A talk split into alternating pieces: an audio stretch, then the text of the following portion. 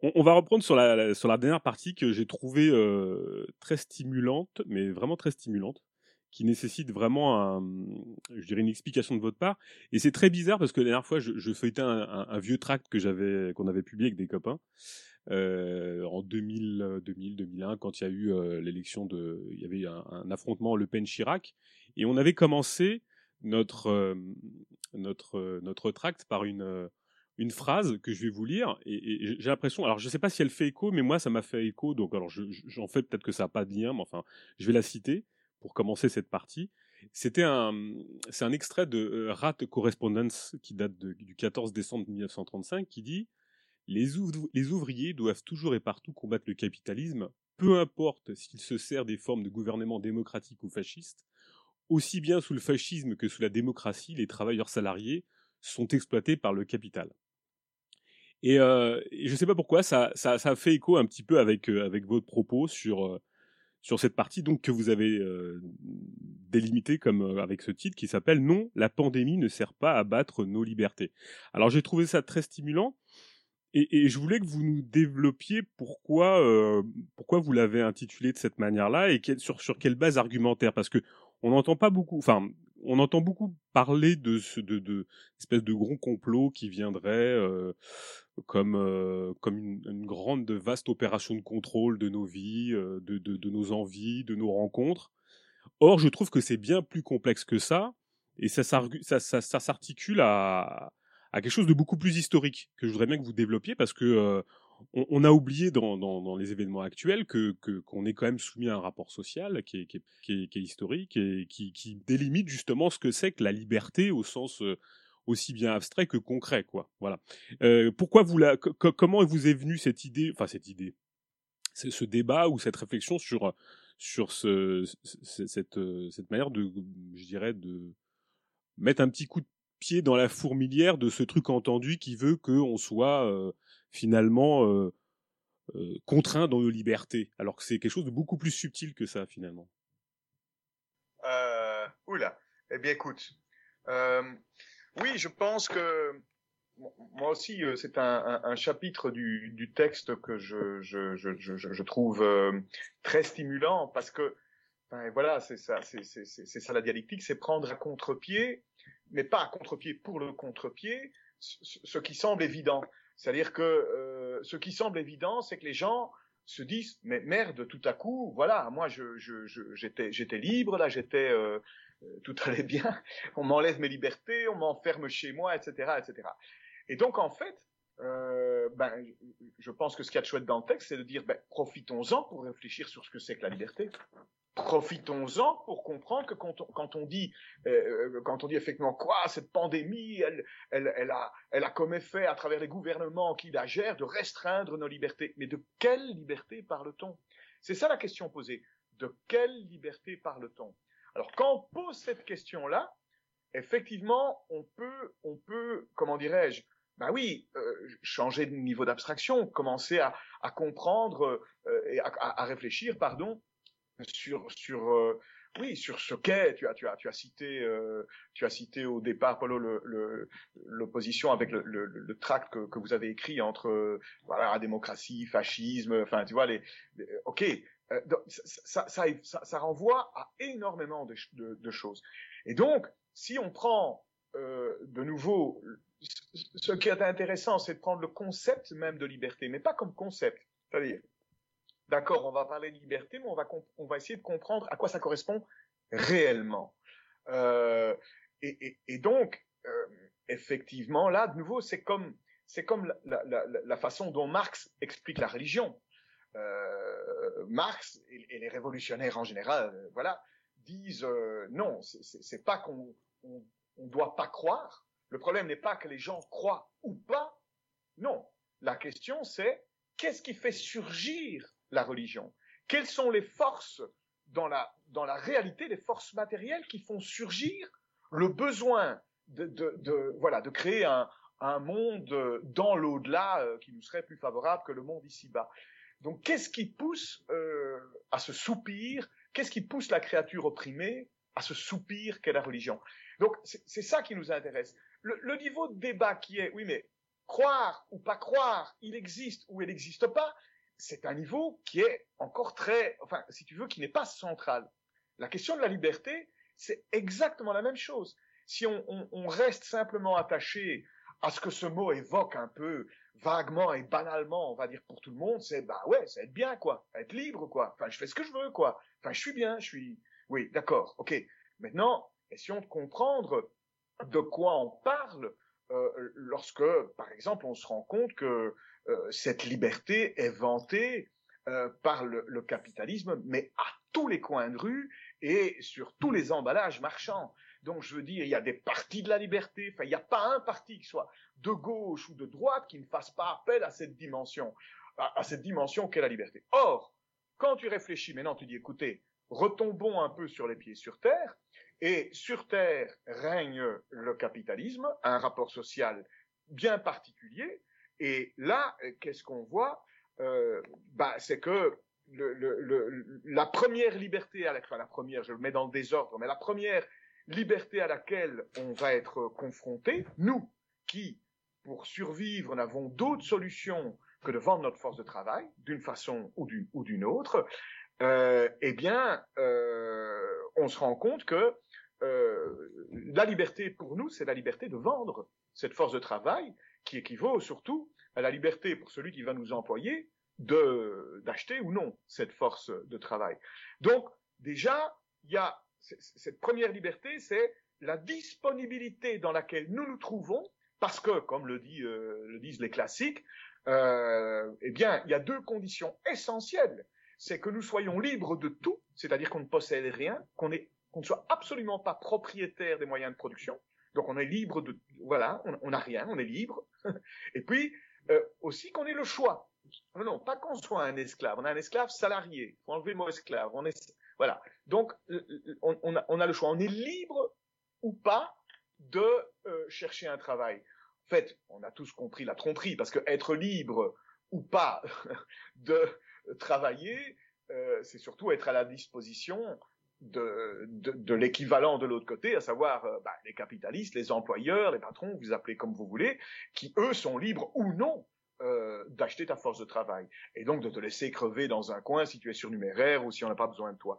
Donc déjà une première liberté très concrète et très physique, c'est celle du prolétariat, c'est-à-dire une classe dont on a enlevé les chaînes, mais qu'on a qu'on a dépossédé de toute ça bloque. Voilà, des moyens de production, bien sûr, mais aussi l'accès à la terre, etc., etc. Ça, c'est une première, euh, euh, enfin, c'est quelques premières euh, libertés. Puis quand on regarde historiquement, juste en passant, je, je vais, je vais vite là-dessus, la liberté pour la classe qui aujourd'hui est, est, au pouvoir, domine le monde, le, le, le, le gère, a été, donc pour la bourgeoisie, la liberté, ça a été ben, la suppression des entraves des anciens que les anciens modes de production maintenaient encore à son encontre. Donc effectivement, le, cri liberté pour le, le, les bourgeois commerçants en train pleine expansion dans le monde, c'est dire arrêter euh, euh, simplement de, voilà de, mettre des entraves à notre commerce en, en faisant payer euh, des points de passage de façon euh, absolument euh, voilà répressive pour nous, etc. Donc oui, oui, c'est clair que historiquement, pour la bourgeoisie, la liberté, ça signifie quelque chose de très précis qui lui a permis à elle, en fait, à la bourgeoisie, de d'enlever de, de, les entraves, euh, de, doter les entraves des, anciens modes de production. Par contre, euh, la liberté pour les prolétaires à la même époque, c'est euh, poteau, carcan, prison et basse-fosse. C'est-à-dire que c'est l'obligation violente de, de bosser. Euh, alors, voilà, donc, donc déjà, on, on, on, on est là. Alors, il y a aussi... Ah oui, je t'en prie, je t'en prie. Je, voudrais, je voudrais le prendre sur un autre point de vue aussi. Dans l'écriture elle-même de ce texte, on était parti aussi d'une constatation qu'on faisait, quoi. C'est-à-dire la constatation de voir des manifestations régulières, que ce soit en Allemagne, en France, un peu partout dans le monde, en fait, quoi, où l'unique mot d'ordre était liberté. C'est-à-dire derrière ça, on voyait une foule de gens avec des tas de drapeaux, des tas de partis, peu importe. Hein. On va pas commencer à rechercher ça là-dedans. C'est pas ça l'intéressant. L'intéressant, c'était que on était, on était sur quelque chose qui était un peu anormal. Et la demande qui était faite à l'État, aux politiciens, c'était de revenir à une certaine normalité. Et là où il y avait eu un choc de notre part, c'était de voir, par exemple, en Amérique latine, un slogan qui disait c'est la normalité le problème, quoi.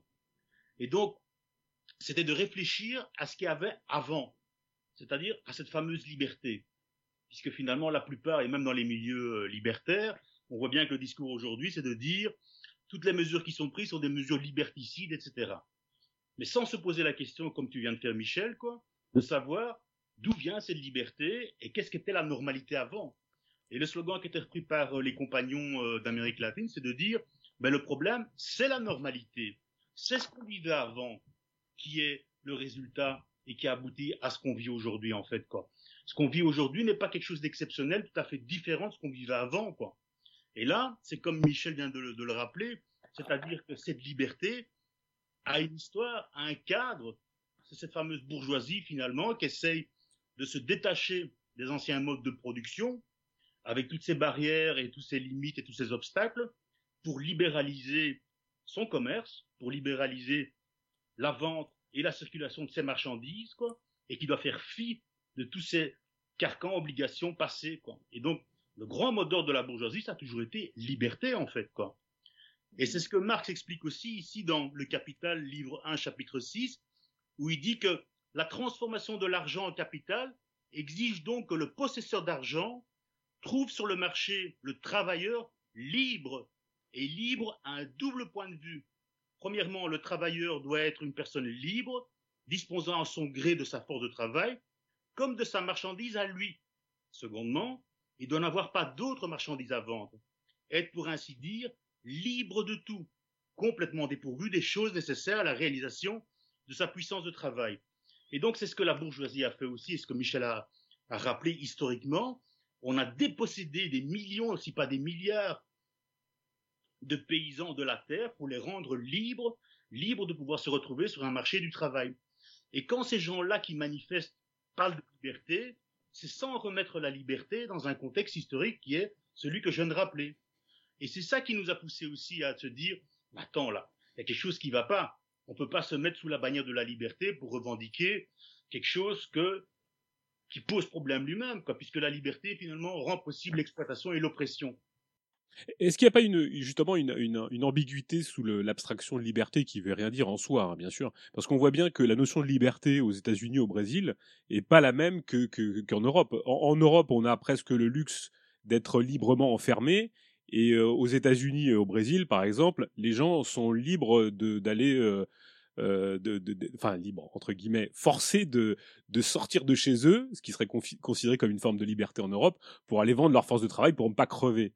Est-ce qu'on n'est pas une forme de, de, de, conception de la liberté qui est géographiquement quand même euh, euh très parti, très, euh, enfin qui en fonction de la géographie euh, s'ancre différemment? On voit bien qu'en Chine, la liberté euh, chinoise euh, et la liberté européenne ou la liberté nord-américaine voire sud-américaine est pas du tout la même. Aux États-Unis et, et au Brésil, on a la liberté de crever la bouche ouverte euh, si on peut pas rester chez soi.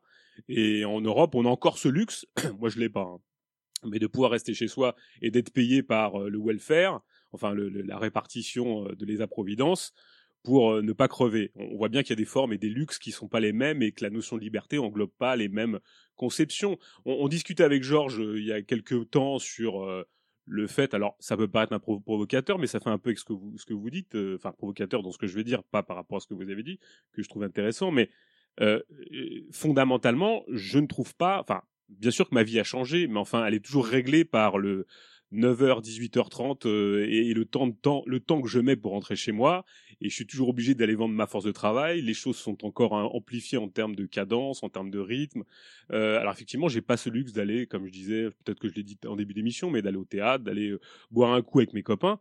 Mais au-delà de ça, au-delà de ce luxe-là qui me permet de refaire ma force de travail et de partir peut-être éventuellement en vacances, j'avoue que ma vie n'a pas beaucoup changé. Je suis quand même toujours enfermé chez moi, euh, ou dans ou dans la sphère de, l'espace de mon travail, où j'ai pas la pas de capacité de, de, mouvement et je suis complètement aliéné et, complètement lié à, mon poste de travail euh, abrutissant quoi.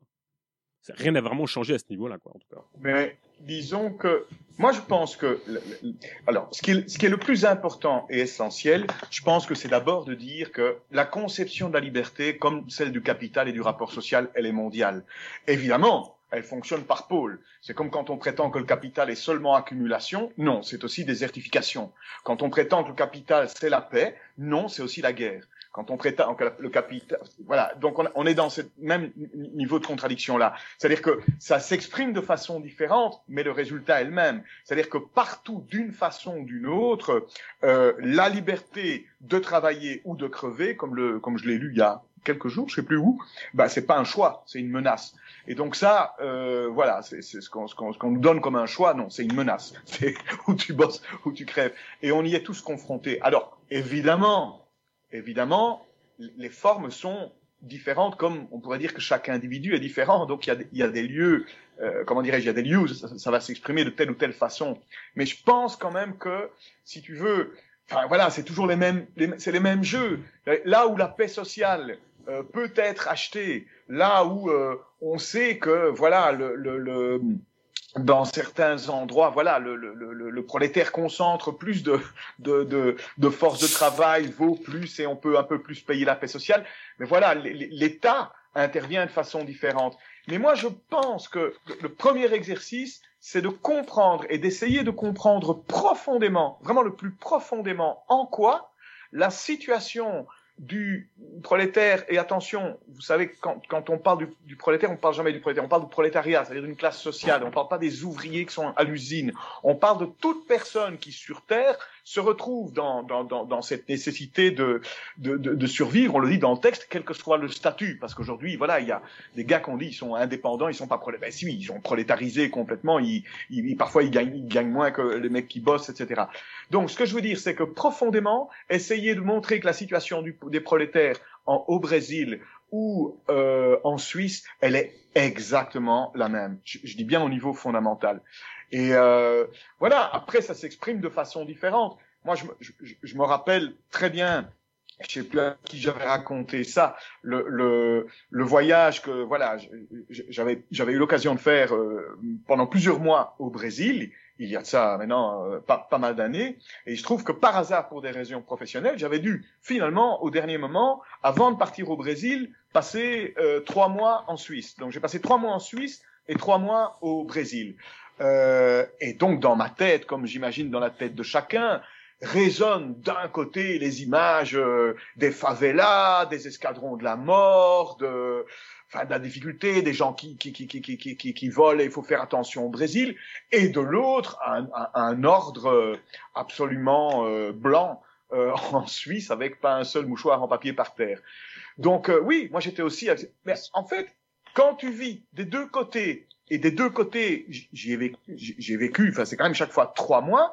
au retour, c'est qu'en Suisse, une, radio m'avait interviewé en disant ah ouais, dans ce sens-là, ça doit être quand même très très différent. Je dis non, c'est la même chose qu'en Suisse. Et tu alors évidemment tout le monde était choqué. Et, et je, je, me rappelle que quand, par exemple, il parlait des favelas et du fait que il y avait, euh, on sait que les, les, les, flics envoyaient des escadrons pour à un certain moment tuer les petits délinquants, les, les, gamins de rue, etc., etc. Je dis oui, mais euh, voilà, je, je, je, me rappelais très bien avoir vécu, euh, moi, dans le cadre du, du boulot, euh, des, des, des, scènes absolument traumatisantes de, de, de, personnes entrant dans le café très tôt le matin et se mettant à pleurer parce que seules, parce que désespérées, etc. Donc c'est vrai que dans un cas, tu as l'État qui poursuit son œuvre de domination en organisant des euh, escadrons de la mort pour aller flinguer, euh, comment dirais-je, l'une ou l'autre personne euh, surabondante ou en tout cas euh, pas intéressante pour l'État. Et puis en Suisse, ben, l'État te met dans de telles conditions où lorsque tu n'es pas utile au travail, c'est toi-même qui te met, c'est toi-même qui prend le, le flingue et, et, et, et, te le met dans la tête. C'est un des taux de suicide les plus élevés hein, au niveau de la, la Suisse. Donc voilà, c'est juste pour dire.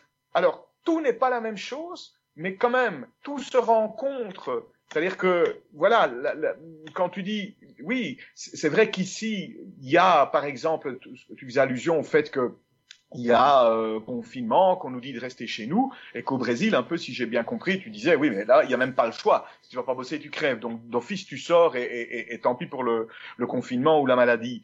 Oui, il y a, y a de, c'est de cet ordre-là, mais c'est aussi parce que, évidemment, en fonction des endroits et des, des, des niveaux de concentration de capital, euh, tu, tu, tu, vas avoir des réactions très, euh, très différentes liées, euh, liées euh, à à la paix sociale qu'on peut imposer, euh, liée à ce qu'on peut, voilà, ce que je sais pas. Si tu vois par exemple les États-Unis, tout le monde dit waouh, c'est incroyable quand même, euh, la plus grande puissance au monde, incapable de gérer le truc Covid, mais ils l'ont très bien géré, comme ils gèrent depuis des dizaines et des dizaines d'années le fait que là-bas euh, la paix sociale ne passe pas spécialement par le fait que les personnes qui travaillent aient une assurance, euh, une sécurité sociale, comme ici, enfin une, une assurance euh, mutuelle, je sais pas comment on dit, une assurance santé.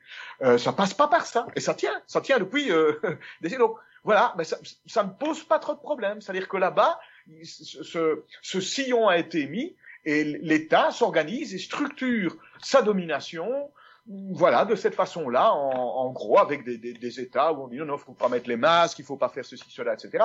Chose que qu'on regarde ici en Europe en disant, mais enfin, ces gens, ces gens sont fous. Et ici en Europe, non, il y a euh, une espèce de d'obéissance, euh, euh, voilà. Euh, générale où on dit bon d'accord mais et, et, et, la possibilité de faire ces énormes confinements euh, on en parlait l'autre fois aussi parce que pour l'instant, euh, on peut, euh, voilà, on peut payer la paix sociale d'une façon, euh, d'une façon infinie. Hein. On, on, on, en parlait l'autre fois. Il y a, il y a pour l'instant des, des, des, milliards qui sont mis sur, sur la table en, en termes de reconstruction. J'entendais l'autre jour, euh, je sais pas sur France Inter, euh, des spécialistes en économie dire qu'en fait, on se, on, le, la France se prépare à un des plus beaux booms économiques. On parle de 5% de croissance l'année prochaine et, et, tout ça, tout ça avec le confinement. Donc voilà, je, je pense que l'État se, se, se, concrétise et, et, et, montre sa marche par rapport à la liberté, euh,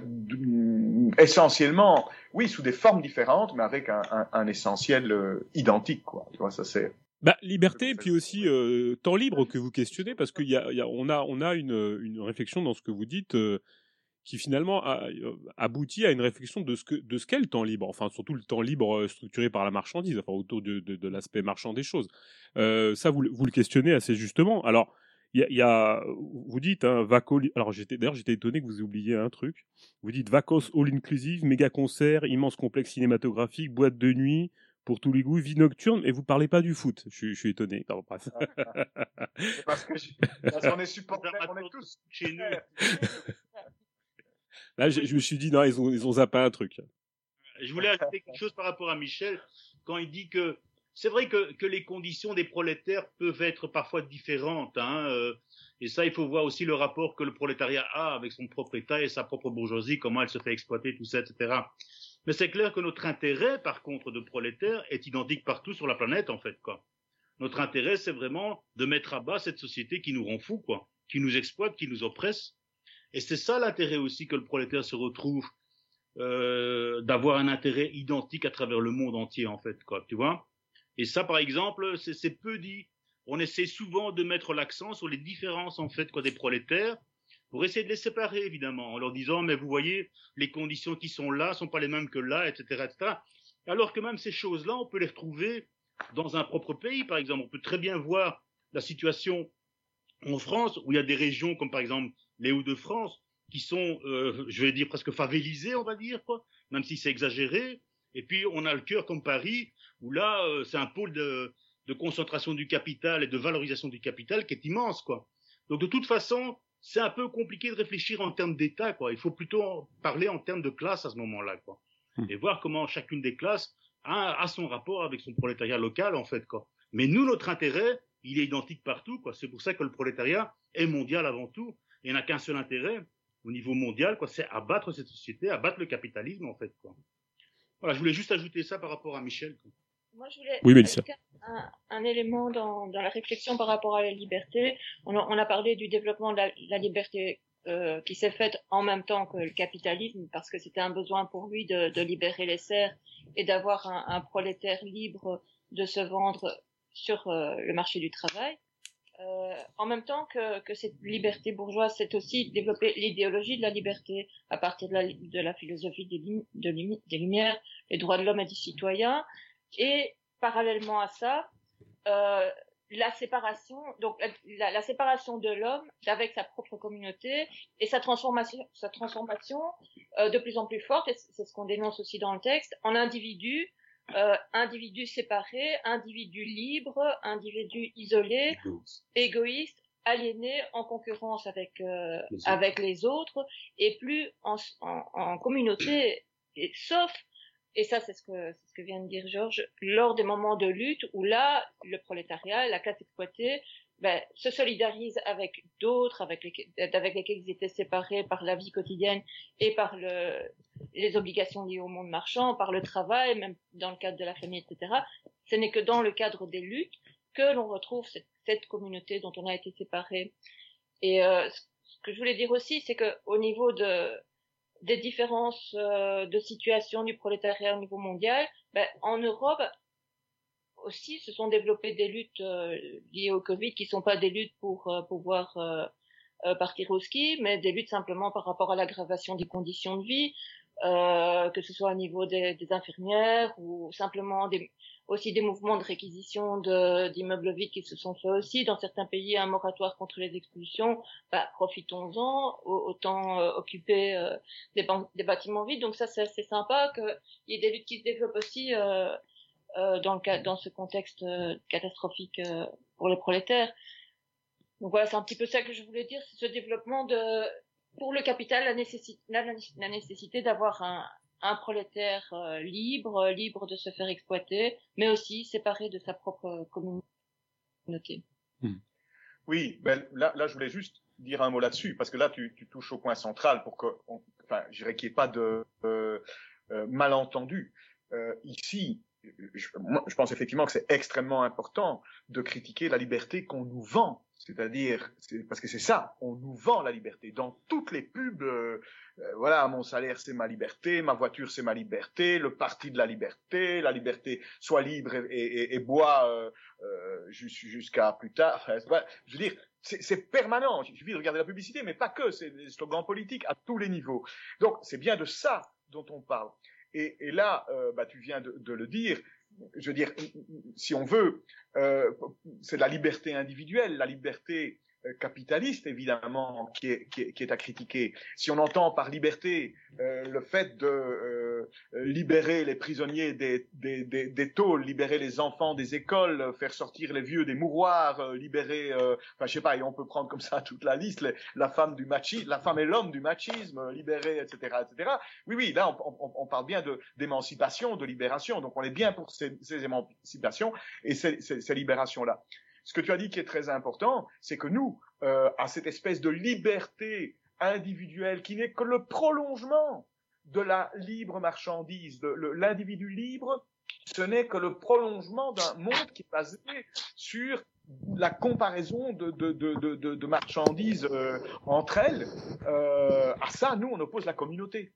Donc voilà, c'est ça qui est vraiment important de, comprendre. Quand on critique la liberté individuelle, euh, on critique pas le, fait, euh, de, comment dire, de, de, sentir euh, sans contrainte. C'est pas ça. C'est que on, on, on, on, oppose à la, à la liberté individuelle et au je fais ce que ce qui me plaît, ben, l'idée de communauté. Enfin voilà, l'idée que nous serions, un, nous sommes un, seul et même être. Donc, euh, pour prendre des exemples plus concrets, plus basiques, plus, banals, plus débiles, euh, si tu es, tu te prolonges, euh, si tu te balades au bord d'une rivière et que tu vois un gamin qui est en train de se noyer, t'es pas libre. T'es pas libre. T'es pas libre de dire si oui ou non j'ai envie ou pas de, de, de, de, me baigner. La communauté, l'empathie le, humaine fait que tu es obligé, tu, enfin tu mets, tu mets le mot que tu veux, tu es libre de soutenir ta communauté en allant sauver ce gamin qui se noie. Donc voilà, ça c'est vraiment un, un, un, niveau très, très, très étroit, mais je, je voulais le donner pour comprendre, pour, pour faire comprendre que oui, cette notion de, de communauté, c'est ça qui nous guide. Et tu en as parlé euh, parce que c'est pas un truc juste euh, mystique de dire un jour il y aura la communauté. D'abord, bon, il y a des traces et il y a plein de choses à dire, mais il y a la lutte, il y a la solidarité, qui n'est que l'expression, qui en fait, si vous voulez, si on veut l'expression, voilà, limitée, limitée par toutes les, les, les, limites de cette société, mais qui est quand même déjà l'expression en mouvement de quelque chose qui va vers je suis avec toi, on est ensemble, euh, ce que toi tu vis, moi je le vis. Et, euh, et ça, de nouveau, ça peut pas rester que théorique c'est quelque chose qu'on doit porter, nous, y compris comme, comme, comme militants, je veux dire, si on peut utiliser ce mot-là, comme personne. Euh... Moi, je, je, trouve ça, enfin, chaque, à chaque expérience de lutte, euh, on, on, constate que là où, avant, quand, quand il n'y a pas de lutte et que les individus, euh, comme on est nous, des individus, des prolétaires atomisés, on est dans notre train-train quotidien, on est dans les, les, seules relations humaines qu'on a, ce sont des, relations de, fausses communautés de citoyens dans le cadre de l'amour, dans le cadre familial, dans le cadre des amis liés au fait qu'on habite à tel ou tel endroit. Mais par contre, dans des dans des moments de lutte, on se rend compte que euh, c'est, la pauvreté de nos relations, souvent rendues toxiques par, par des, des concurrences, par, par l'exploitation, par l'argent, par l'appropriation privative, dans le cadre des couples, etc. La pauvreté de nos relations, nos ces limitations, bah, elles explosent dans des moments de lutte parce qu'il y a la solidarité, des gens qu'on ne connaît pas euh, et avec qui on n'aurait pas d'atome crochu comme on pourrait en avoir sous, sous le capitalisme en choisissant tel ou tel mode ou style musical ou peu importe euh, ou religion, euh, enfin toutes ces fausses communautés, bah, elles explosent parce qu'on a dans ces moments de lutte une espèce de, de retour vers, vers cette communauté humaine parce qu'on c'est un moment où on est on, on, veut lutter contre tout ce qui nous détruit, contre l'exploitation et ça se fait naturellement. On n'a pas besoin de, enfin je veux dire euh, tous tous les, les, les, prolétaires qui luttent euh, ou que ce soit sur la planète, n'ont pas besoin d'avoir lu, lu Marx ou Bakounine pour se rendre compte qu'ils sont communistes et révolutionnaires. C'est vraiment lié à un besoin humain fondamental de, de, de, d'amour, besoin de, de, soli, de solidarité, de s'entraider, etc., en opposition à ce que, avec ce que le, ce, ce monde de, de, de l'argent et de la marchandise capitaliste nous impose depuis notre naissance, euh, en passant par la famille, l'école, euh, le travail et, et la guerre euh, de temps en temps, et voilà quoi. J'irai, j'irai encore plus loin dans le sens où euh, il y a une partie de notre texte où on a parlé de naturalisation de certaines choses. Ici aussi, euh, on a naturalisé le fait de voir la société comme un obstacle à l'individu, comme quelque chose qui serait opposé à l'individu, au développement de l'individu, à l'individualisme, etc., etc. Et donc, la bourgeoisie a développé énormément cet aspect-là, quoi d'opposer individu à société jusqu'à arriver à un point qui est un délire, moi je trouve, quoi. Ou par exemple, on entendait dans les années 80 Thatcher dire il n'y a pas de société, il n'y a que des individus en fait, quoi. Et donc, euh, c'est vraiment l'aspect de dire que tout ce qui peut relier les hommes entre eux, alors que historiquement les hommes étaient toujours liés entre eux par des tas de choses en fait, quoi aussi bien dans le communisme premier, ou si on peut dire les sociétés primitives, que même les anciennes sociétés de classe, en fait, quoi. Il y avait toujours quelque chose qui les, qui les unissait. Ça soit soit autour de la tribu, soit autour de la religion, soit autour de tas de choses, quoi. Mais que le, le capital lui-même, quoi, par son mode de fonctionnement, devait briser, quoi. Devait briser en mille et un morceaux. En fait, en face de lui, au capital, on doit avoir que des individus libres, détachés de toute attache, en fait, quoi donc de toute attache sociale, et donc de ne plus faire société. Et c'est ce que Mélissa dit, c'est que c'est clair que les hommes sont en manque de sociabilisation, sont en manque de contact avec les autres, sont en manque de faire ce qu'on appelle communauté, c'est-à-dire communauté des hommes évidemment quoi. Et c'est des moments particuliers qu'on retrouve à des moments de lutte évidemment quoi. En dehors de ces moments-là, c'est très difficile d'essayer d'imaginer ces choses-là quoi. Et même ça, c'est très compliqué de discuter, je pense quoi aujourd'hui.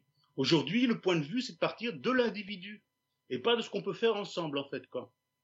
Et on le voit même dans nos milieux, hein, il faut pas rêver, quoi. Hein. C'est toujours par rapport à ma chapelle, c'est toujours par rapport à mon journal, à ma radio ou autre chose, que on, on, on essaie de comprendre le monde, quoi. Et pas d'une démarche qui veut dire qu'est-ce qu'on peut faire ensemble, en fait, quoi. Et là, c'est toute l'opposition individu-communauté.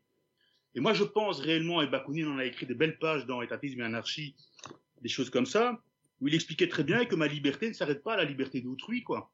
Au contraire, c'est dans la liberté d'autrui qu'elle se développe, en fait. Mais donc, c'est un monde complètement renversé. C'est pas un monde fait d'individus où les individus se développent individuellement dans une société qui laisse les individus se développer individuellement, mais plutôt dans une société qui réunit les individus au sein même d'une société, au sein même d'une communauté, dans laquelle ils trouvent les moyens pour développer toute leur individualité, en fait, quoi. Et ça, c'est souvent extrêmement compliqué à discuter aujourd'hui, même dans les milieux, en fait, quoi. Est-ce que est-ce que c'est pas le, la, la marque finalement parce qu'on a beaucoup dit que euh, le capital objectivait les individus, est-ce qu'on n'a pas plutôt l'impression que le capital a tendance à subjectiver les individus, c'est-à-dire qu'à leur faire penser qu'ils sont des individus avec des individus propres. Euh, euh, la, la, par exemple, tout ce débat sur les identités en, en est la, juste résonance. On a l'impression que euh, le capital met à l'œuvre, enfin le capital met à l'œuvre dans son déploiement une forme de, subject, enfin, de tyrannie de la subjectivité. Quoi. On, on, est on est subjectivé par le capital et pour autant pris dans une nasse de la contrainte à vendre sa force de travail. Et c'est ce qui, est ce qui fait pas le, le, le malheur de nos, de, nos mondes et, de, et de, de ce que vous dites, vous appelez, alors j'ai envie de rebondir là-dessus, euh, la misère. Alors, je, par contre, en revanche, euh, c'est là que je vous poserai une question après, mais euh, ce que vous appelez la misère, est-ce que Mélissa appelait euh, la misère?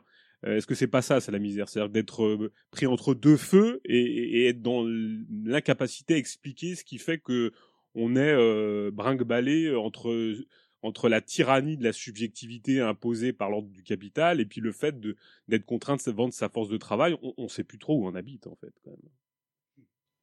Bah oui, ben bah, oui. En tout cas, le, le, ce que tu dis, oui, enfin, ça rejoint ce que ce que ce que disait Georges aussi, c'est c'est en fait il y a un truc très pervers, pas très compliqué, mais qui est vraiment pervers.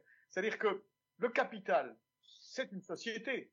C'est-à-dire c'est un mode de production et de reproduction de, l'existence. C'est un mode d'existence hein, qui a des particularités très propres, très propres à, lui. Et c'est une, voilà, c'est une société entre guillemets. C'est une société basée évidemment, comme tu l'as dit, sur, sur l'individu libre, sur le marchand, sur la guerre de tous contre tous, la libre concurrence, la, la liberté individuelle, etc., etc. Mais c'est ce qu'il y a dingue, c'est que, et tu l'as tu tu l'as dit très bien avec la, citation de, de Thatcher, c'est quelque part un petit peu, d'ailleurs ça s'entend, hein, c'est un peu dans le flou des conversations. Euh, c'est oui, non, non, l'individu ça va, mais c'est la société qui est un problème. C'est-à-dire que c'est la société qui est responsable. Alors je dis qu'il y a une ambiguïté parce que quand on dit la société capitaliste, oui, on se comprend. Quand on quand on dit euh, voilà, moi je je, je, je, je, ne sais pas comment vivre et j'ai volé, on me fout en, prison. Oui, c'est la société qui est coupable. Ok, bon, ça, ça on peut entendre, mais la plupart du temps, c'est-à-dire on, réussit encore à attaquer ce, ce, qui, ce, qui devrait, ce qui devrait faire lien. C'est-à-dire que c'est le social qui est vu comme le problème et, pas justement l'individu. C'est-à-dire le fait d'avoir été séparé de toute communauté. Donc je voulais juste, euh, j'ai commenté avec d'autres mots ce que, ce, que, tu as dit parce que ça me semble important. Donc oui, il y a ce contraste-là. Euh, tu as parlé d'identitarisme, tu as parlé, là je parle d'Apollo, tu as parlé d'identitarisme, à parler de, de comment euh, chacun est ramené à un sujet et voilà à, à, sa propre subjectivité et c'est terrible. Et là c'est vrai que ça vaut la peine de comparer c'est essentiel de comparer avec des périodes où les choses ont été différentes, où, où, où, il, y a, où il y a eu lutte. Pas que, hein. attention, ça c'était une chose que je voulais rajouter aussi, c'est, oui, bien sûr, euh, on peut pas juste attendre la période de lutte pour dire, bah, ce jour-là, je laisserai tomber mon individualisme. C'est quelque chose qui se passe dans la vie de tous les jours. C'est à tout moment, en tout cas, nous, ce qui nous anime, ce qui devrait animer l'être humain, c'est essayer, voilà, d'une façon ou d'une autre, en sachant qu'il n'y a personne qui est super-héros et qu'il y a toute une série de choses qui nous limitent, mais quand même, essayer à tous les niveaux de mettre en avant ce qu'on peut avoir en commun. Voilà, le plus possible. Ça, passe par des noms, mais euh, par rapport à nos ennemis, mais ça passe par des normes, oui, pour dire ensemble, quoi. Let's get together. Voilà. Donc ça, c'est une, une, une, petite chose que je voulais dire. Mais évidemment, c'est sans commune mesure. Ce qu'on peut faire aujourd'hui en termes d'associationnisme, et pour moi l'associationnisme, il, commence par les niveaux élémentaires, par, le fait que euh, même à, des niveaux euh, tout petits, euh, voilà, il y ait des choses qui se passent entre les êtres pour s'organiser et, voilà. Donc ça, ça, commence comme ça. Évidemment, on met de côté les fausses communautés, ça c'est hyper important. Et de nouveau, Mélissa, t'as pas nommé les supporters de football, donc on va vraiment croire qu'on est au euh, foot, mais bon voilà. Donc, bref, communauté, aussi les supporters de football. Voilà, mais, mais, mais, euh, pour l'instant, ils peuvent pas aller au stade, hein, donc. Voilà, compliqué, voilà. Quelle satisfaction, putain. Vous pouvez pas savoir. mais, mais je voulais juste terminer en disant, euh, que oui, il y a quand même, ça c'est essentiel et c'est pour ça que l'histoire, notre, notre, propre histoire est... Petite coupure. Là au moment où on, est, mais euh, voilà, regardez, réécoutez, essayez, essayez de comprendre, pas uniquement lire la théorie de l'histoire, mais essayez de comprendre ce qui s'est passé euh, en termes de solidarité, en termes de communauté, lorsque, lorsque effectivement des hommes ensemble se mettent à dire non, on va, arrêter de tirer sur le, frère qui est en face, on va tirer de l'autre côté contre les gendarmes qui nous poussent euh, à, aller contre nos frères. Quand voilà, quand dans quand dans, après une manif ou dans les métros ou dans n'importe quel lieu, et c'est une solidarité humaine extrêmement importante, euh, spontanément, lorsque, euh, je sais pas, euh, au Sénégal, puisque ça, ça, bouge au Sénégal pour l'instant, en tout cas, je sais pas, il y a un affrontement à un moment donné entre des flics et des jeunes qui n'en peuvent plus, quelle que soit la manière dont ils expriment le, le, le, ras-le-bol, mais enfin, là, globalement, c'est, voilà, on veut plus de vous, euh, ben, tu peux être sûr que, tu peux être sûr que là-dedans, tous ne se connaissent pas, mais si à un moment donné, ils ont l'occasion d'empêcher un flic qui s'est un peu isolé de matraquer un gars euh, qui, voit tomber par terre, eh bien, eh bien, ils vont l'empêcher. C'est-à-dire qu'ils vont pas se poser la question de l'identité personnelle et subjective du type qui risque d'avoir un, un, une matraque sur la gueule. Il en a rien à foutre. Pour lui, c'est sa même espèce. C'est le retour de la communauté. Mais c'est quelque chose qui est spontané. Tu en as parlé, Mélissa. C'est quelque chose qui se fait.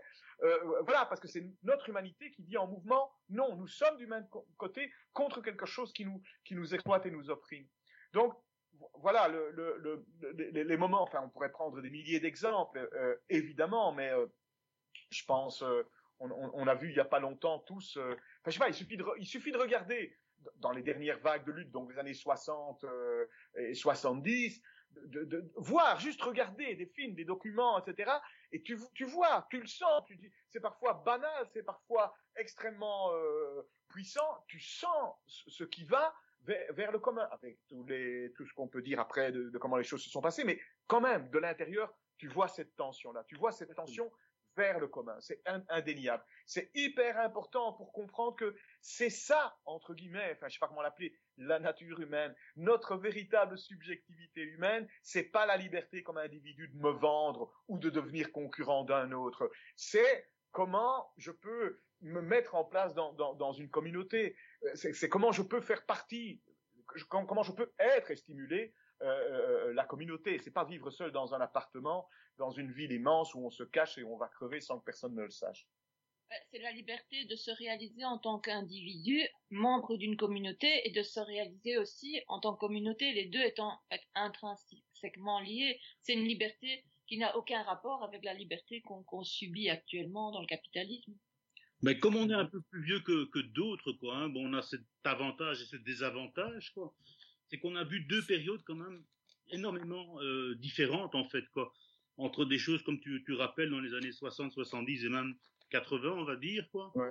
Qu'on a moins vu après, euh, c'est, euh, au lieu d'avoir sur le trône l'individu roi, on avait euh, sur le trône le, le, collectif, quoi, le être ensemble, quoi, parce qu'il faut jamais oublier, l'homme l'être humain en fait quoi est un, est un est un être social avant tout quoi c'est pas un individu perdu tout seul dans dans la grande histoire de l'évolution humaine quoi d'ailleurs s'il avait été comme ça un, individu tout seul dans l'histoire de l'évolution humaine il serait pas arrivé là où on en est hein ça c'est évident aussi quoi donc c'est un être social quoi c'est un être qui avec d'autres est capable de pouvoir finalement se débrouiller et faire des choses euh, pour pouvoir survivre en fait quoi et donc là, maintenant, on a vraiment affaire à l'individu roi sur son trône, quoi. Hein. C'est pour ça que toutes ces histoires de, genre, de racialiser, de ces trucs-là, etc., tout ça est terriblement à la mode et ça nous met vraiment, comment dire, ça, ça, ça, ça nous déforce. Oui, ça, ça, oui.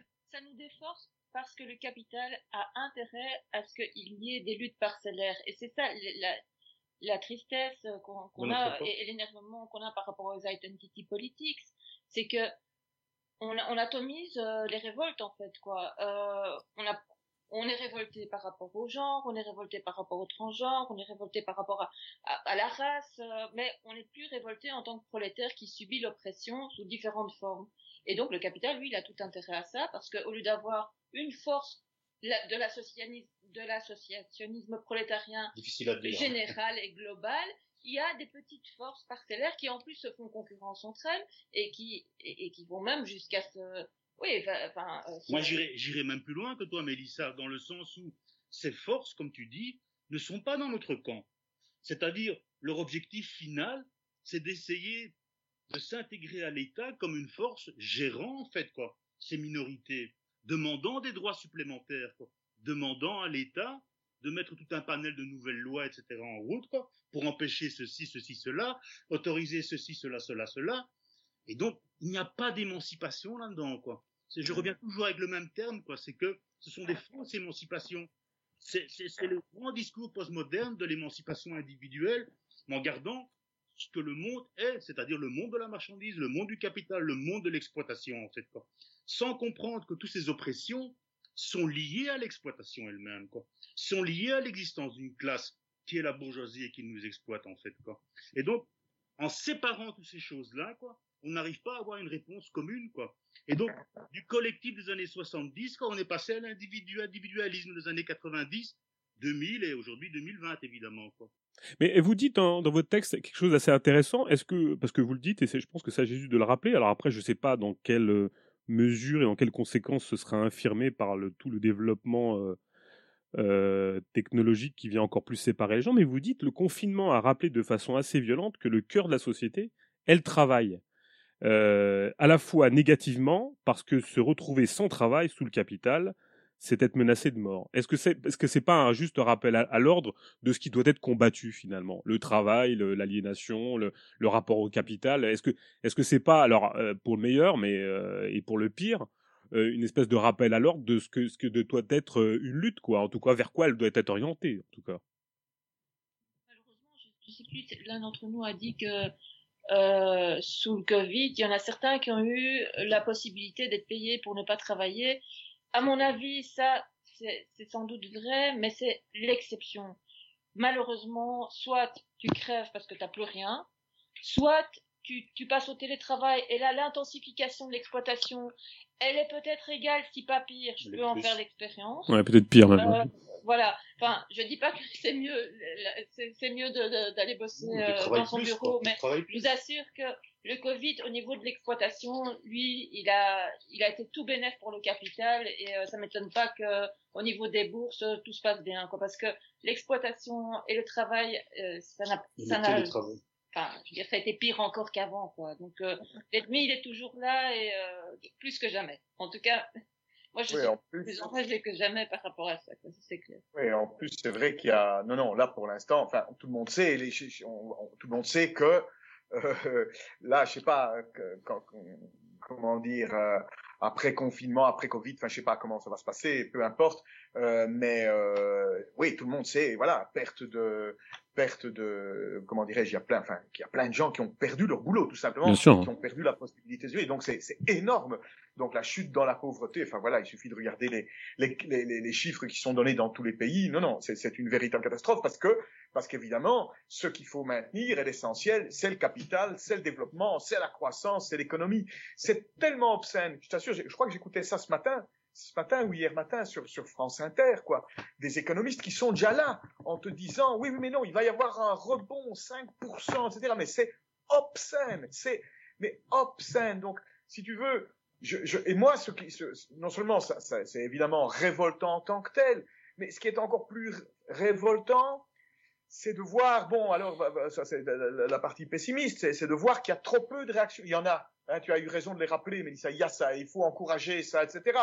Mais tu as envie que ce soit plus, tu as envie que tout le monde trouve ça obscène, quoi, tu vois, je veux dire, ce qu'on appelle euh, Enfin, voilà, le, le, le, le, comme, comme le dit le, slogan de ces, de, de, des compagnons chiliens, quoi. Non, le, on va pas revenir à la normalité parce que c'est la normalité le problème. Les gens normaux sont, le problème. Ce sont des, des, on dit les sociopathes, mais ça, c'est des normopathes. Les, les normopathes, c'est les, choses les plus dangereuses. C'est-à-dire, euh, c'est voilà, le, le fait que jour après jour, euh, tout, tout continue comme si, euh, comme, si de rien n'était, quoi. En tout cas, voilà, juste pour dire que, oui, bien sûr, pour l'instant, euh, il y, a, y, a, un gros truc qui, qui, qui se creuse et oui, ça, ça va faire des dégâts. Et je confirme ce que tu dis, Polo. Hein. On a bien vu comment chaque bourgeoisie, chaque gouvernement a géré la crise du Covid. Hein. C'est clair. Pour ceux qui auraient peut-être un peu oublié que c'était pas le genre qui comptait, que c'était pas ta couleur de peau qui comptait, et on peut accumuler encore toutes ces distinctions, quoi. Mais c'était bien ton rapport au travail.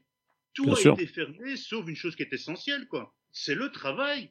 Et là, même si on a des chiffres catastrophiques, parce que les chiffres commencent à sortir petit à petit, comme quoi c'était quand même dans le travail, sur les lieux de travail, que les contaminations étaient les plus fortes finalement, quoi. Hein Et dans les transports. Et dans les transports pour arriver au travail, tout ça, etc. Quoi. Et donc, euh, c'était quand même l'essentiel. La bourgeoisie a tout fait pour qu'on n'oublie pas la chose essentielle qui l'a fait vivre, c'est notre travail. Et ça, je m'excuse, hein, mais beaucoup d'imbéciles qui nous parlent de liberté, de pouvoir aller prendre des verres dans des bars, des choses comme ça, ils ont, ils ont, ils ont tendance à oublier. Hein. Ils ont fermé peut-être tout l'accessoire, mais l'essentiel pour la bourgeoisie a continué à fonctionner. Tout à fait. Et à, à double sens. C'est-à-dire, comme Michel vient de le dire, avec d'un côté une paupérisation encore plus grande de certaines parties du prolétariat qui n'avaient pas d'autre solution déjà à l'époque que de devoir travailler en noir dans les restaurants ou les petits boulots, tout ça, etc.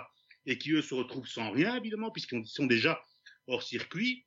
Et pour les autres, avec euh, des baisses de salaire, puisque finalement, euh, ils recevaient des espèces de dédommagements, des espèces de, de primes et des choses comme ça, mais qui qui compensaient pas tout le salaire. Hein. Et la grande partie des prolétaires, eux, par contre, étaient au boulot, en train de bosser, quoi peu importe les conditions euh, sanitaires et compagnie, quoi. Donc, on voit bien qu'avec cette crise, il y a une chose qui ressort et qui saute au visage de tout.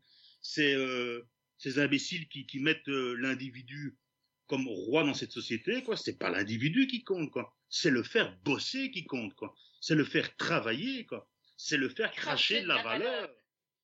Alors, c'est pour ça que je, justement, je comprends pas. Hein, il y a une partie de votre texte, je ne comprends pas. Alors, je, je le trouve assez euh, moraliste Enfin, je vais le dire comme ça.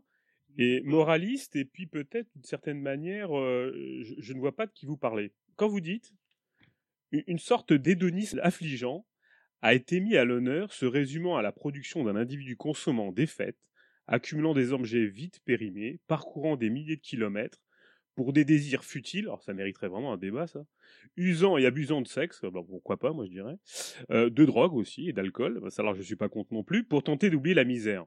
Alors moi, je trouve dans ce passage, alors à la fois, je comprends pas ce que ça ce que c'est d'être un hédonisme affligeant, je ne sais pas. C'est, je trouve que c'est une connotation assez morale pour le coup, parce que et après, je ne vois pas qui de vous parler, parce que euh, la plupart des gens qui peuvent consommer des fêtes, accumuler des objets de vie périmés, parcourir des milliers de kilomètres.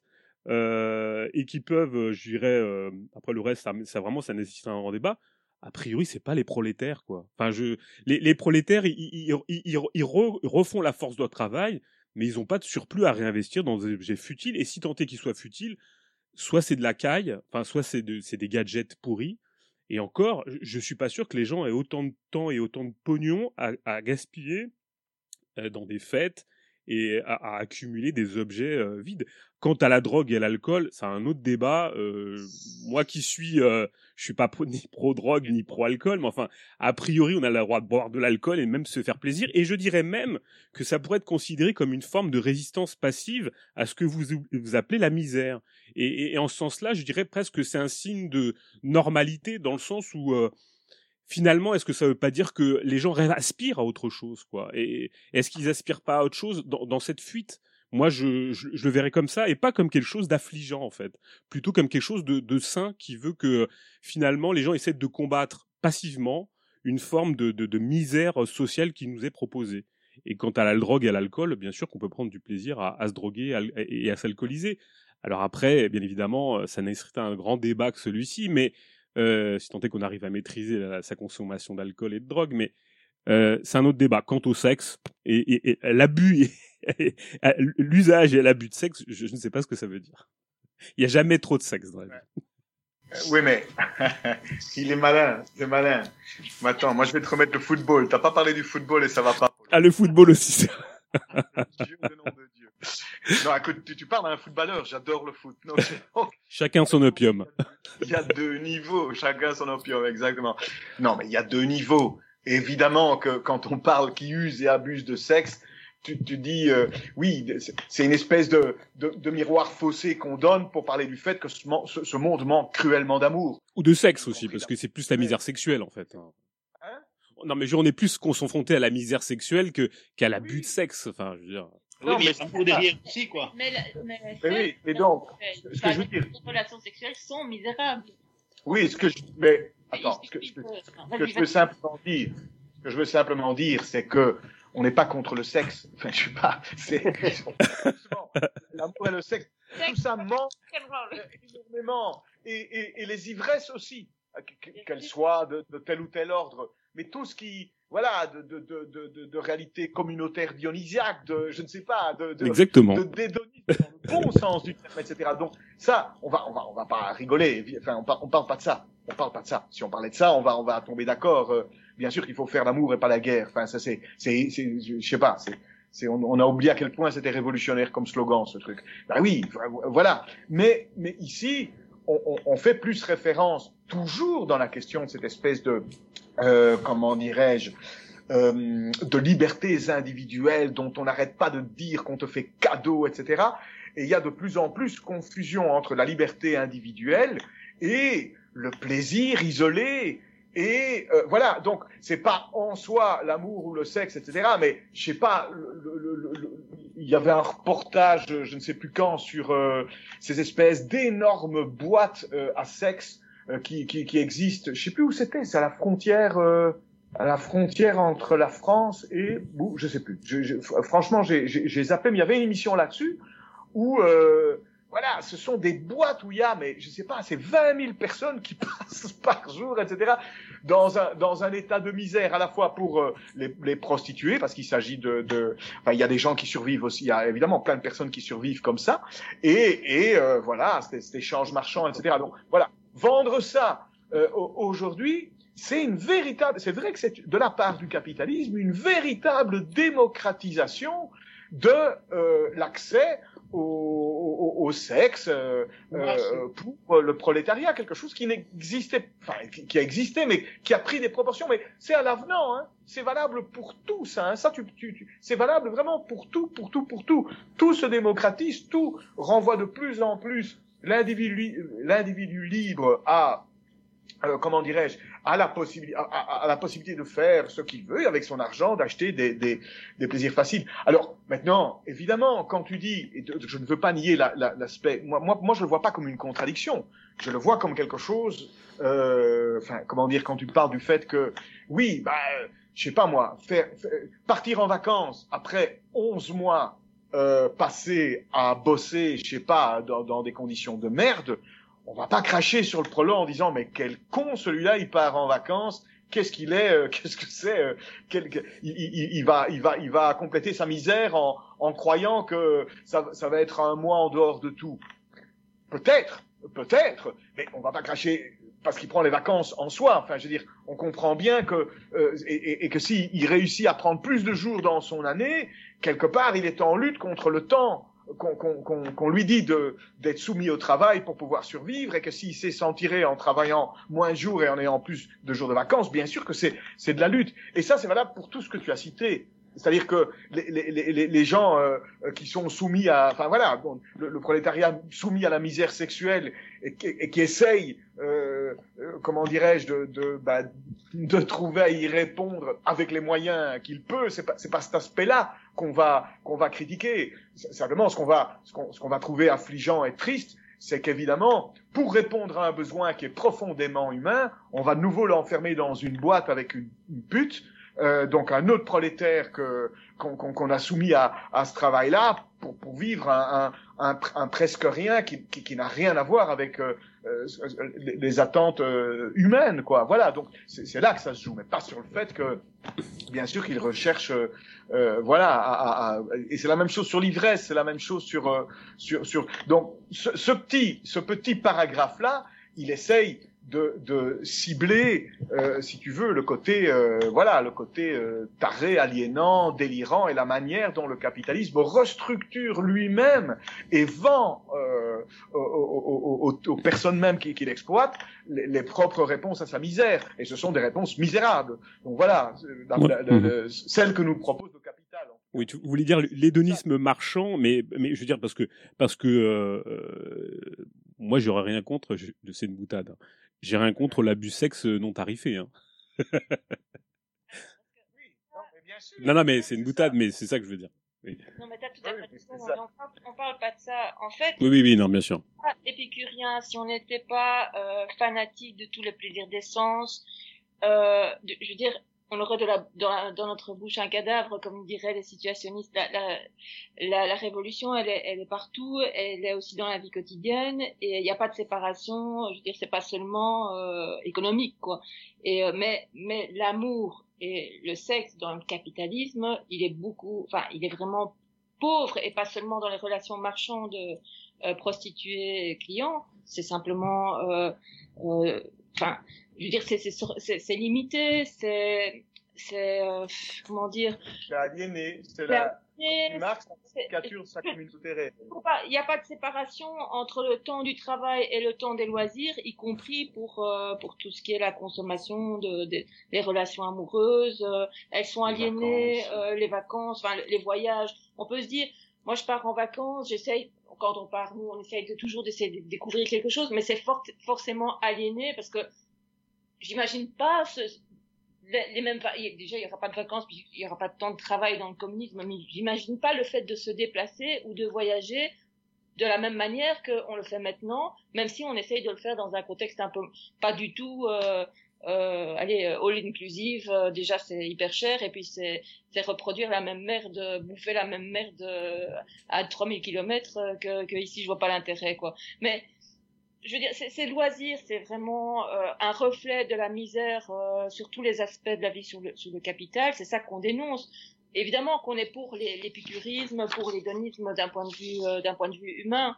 On est pour euh, les tout, tout, ce qui est le bonheur des sens, que ce soit tous les sens, hein, simplement la nourriture, la, L'alcool, euh, oui, la drogue aussi, euh, tant qu'elle n'est pas destructive et, et qu'elle ne, se prend pas en compensation de la misère qu'on vit. Euh, il y a des, des, poèmes magnifiques qui ont été écrits sous, sous mescaline et ce n'est qu'un avant-goût de ce qu'on pourrait imaginer. Je pense à, à, Michaud, Artaud et tout ça. Enfin, voilà, non, mais ce que, ce que je voulais dire dans ma question, si tu veux, c'était que, un, ça questionnait. Il y, avait deux questions dans, dans, cette, dans, dans votre propos.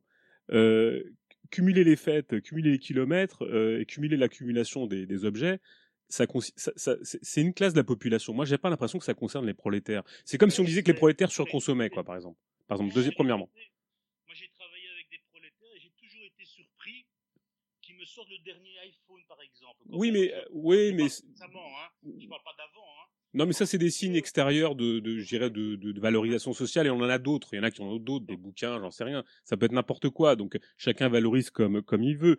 Mais il y avait cette question-là, et, il y avait, euh, d'une certaine manière, euh, comment dirais-je, euh,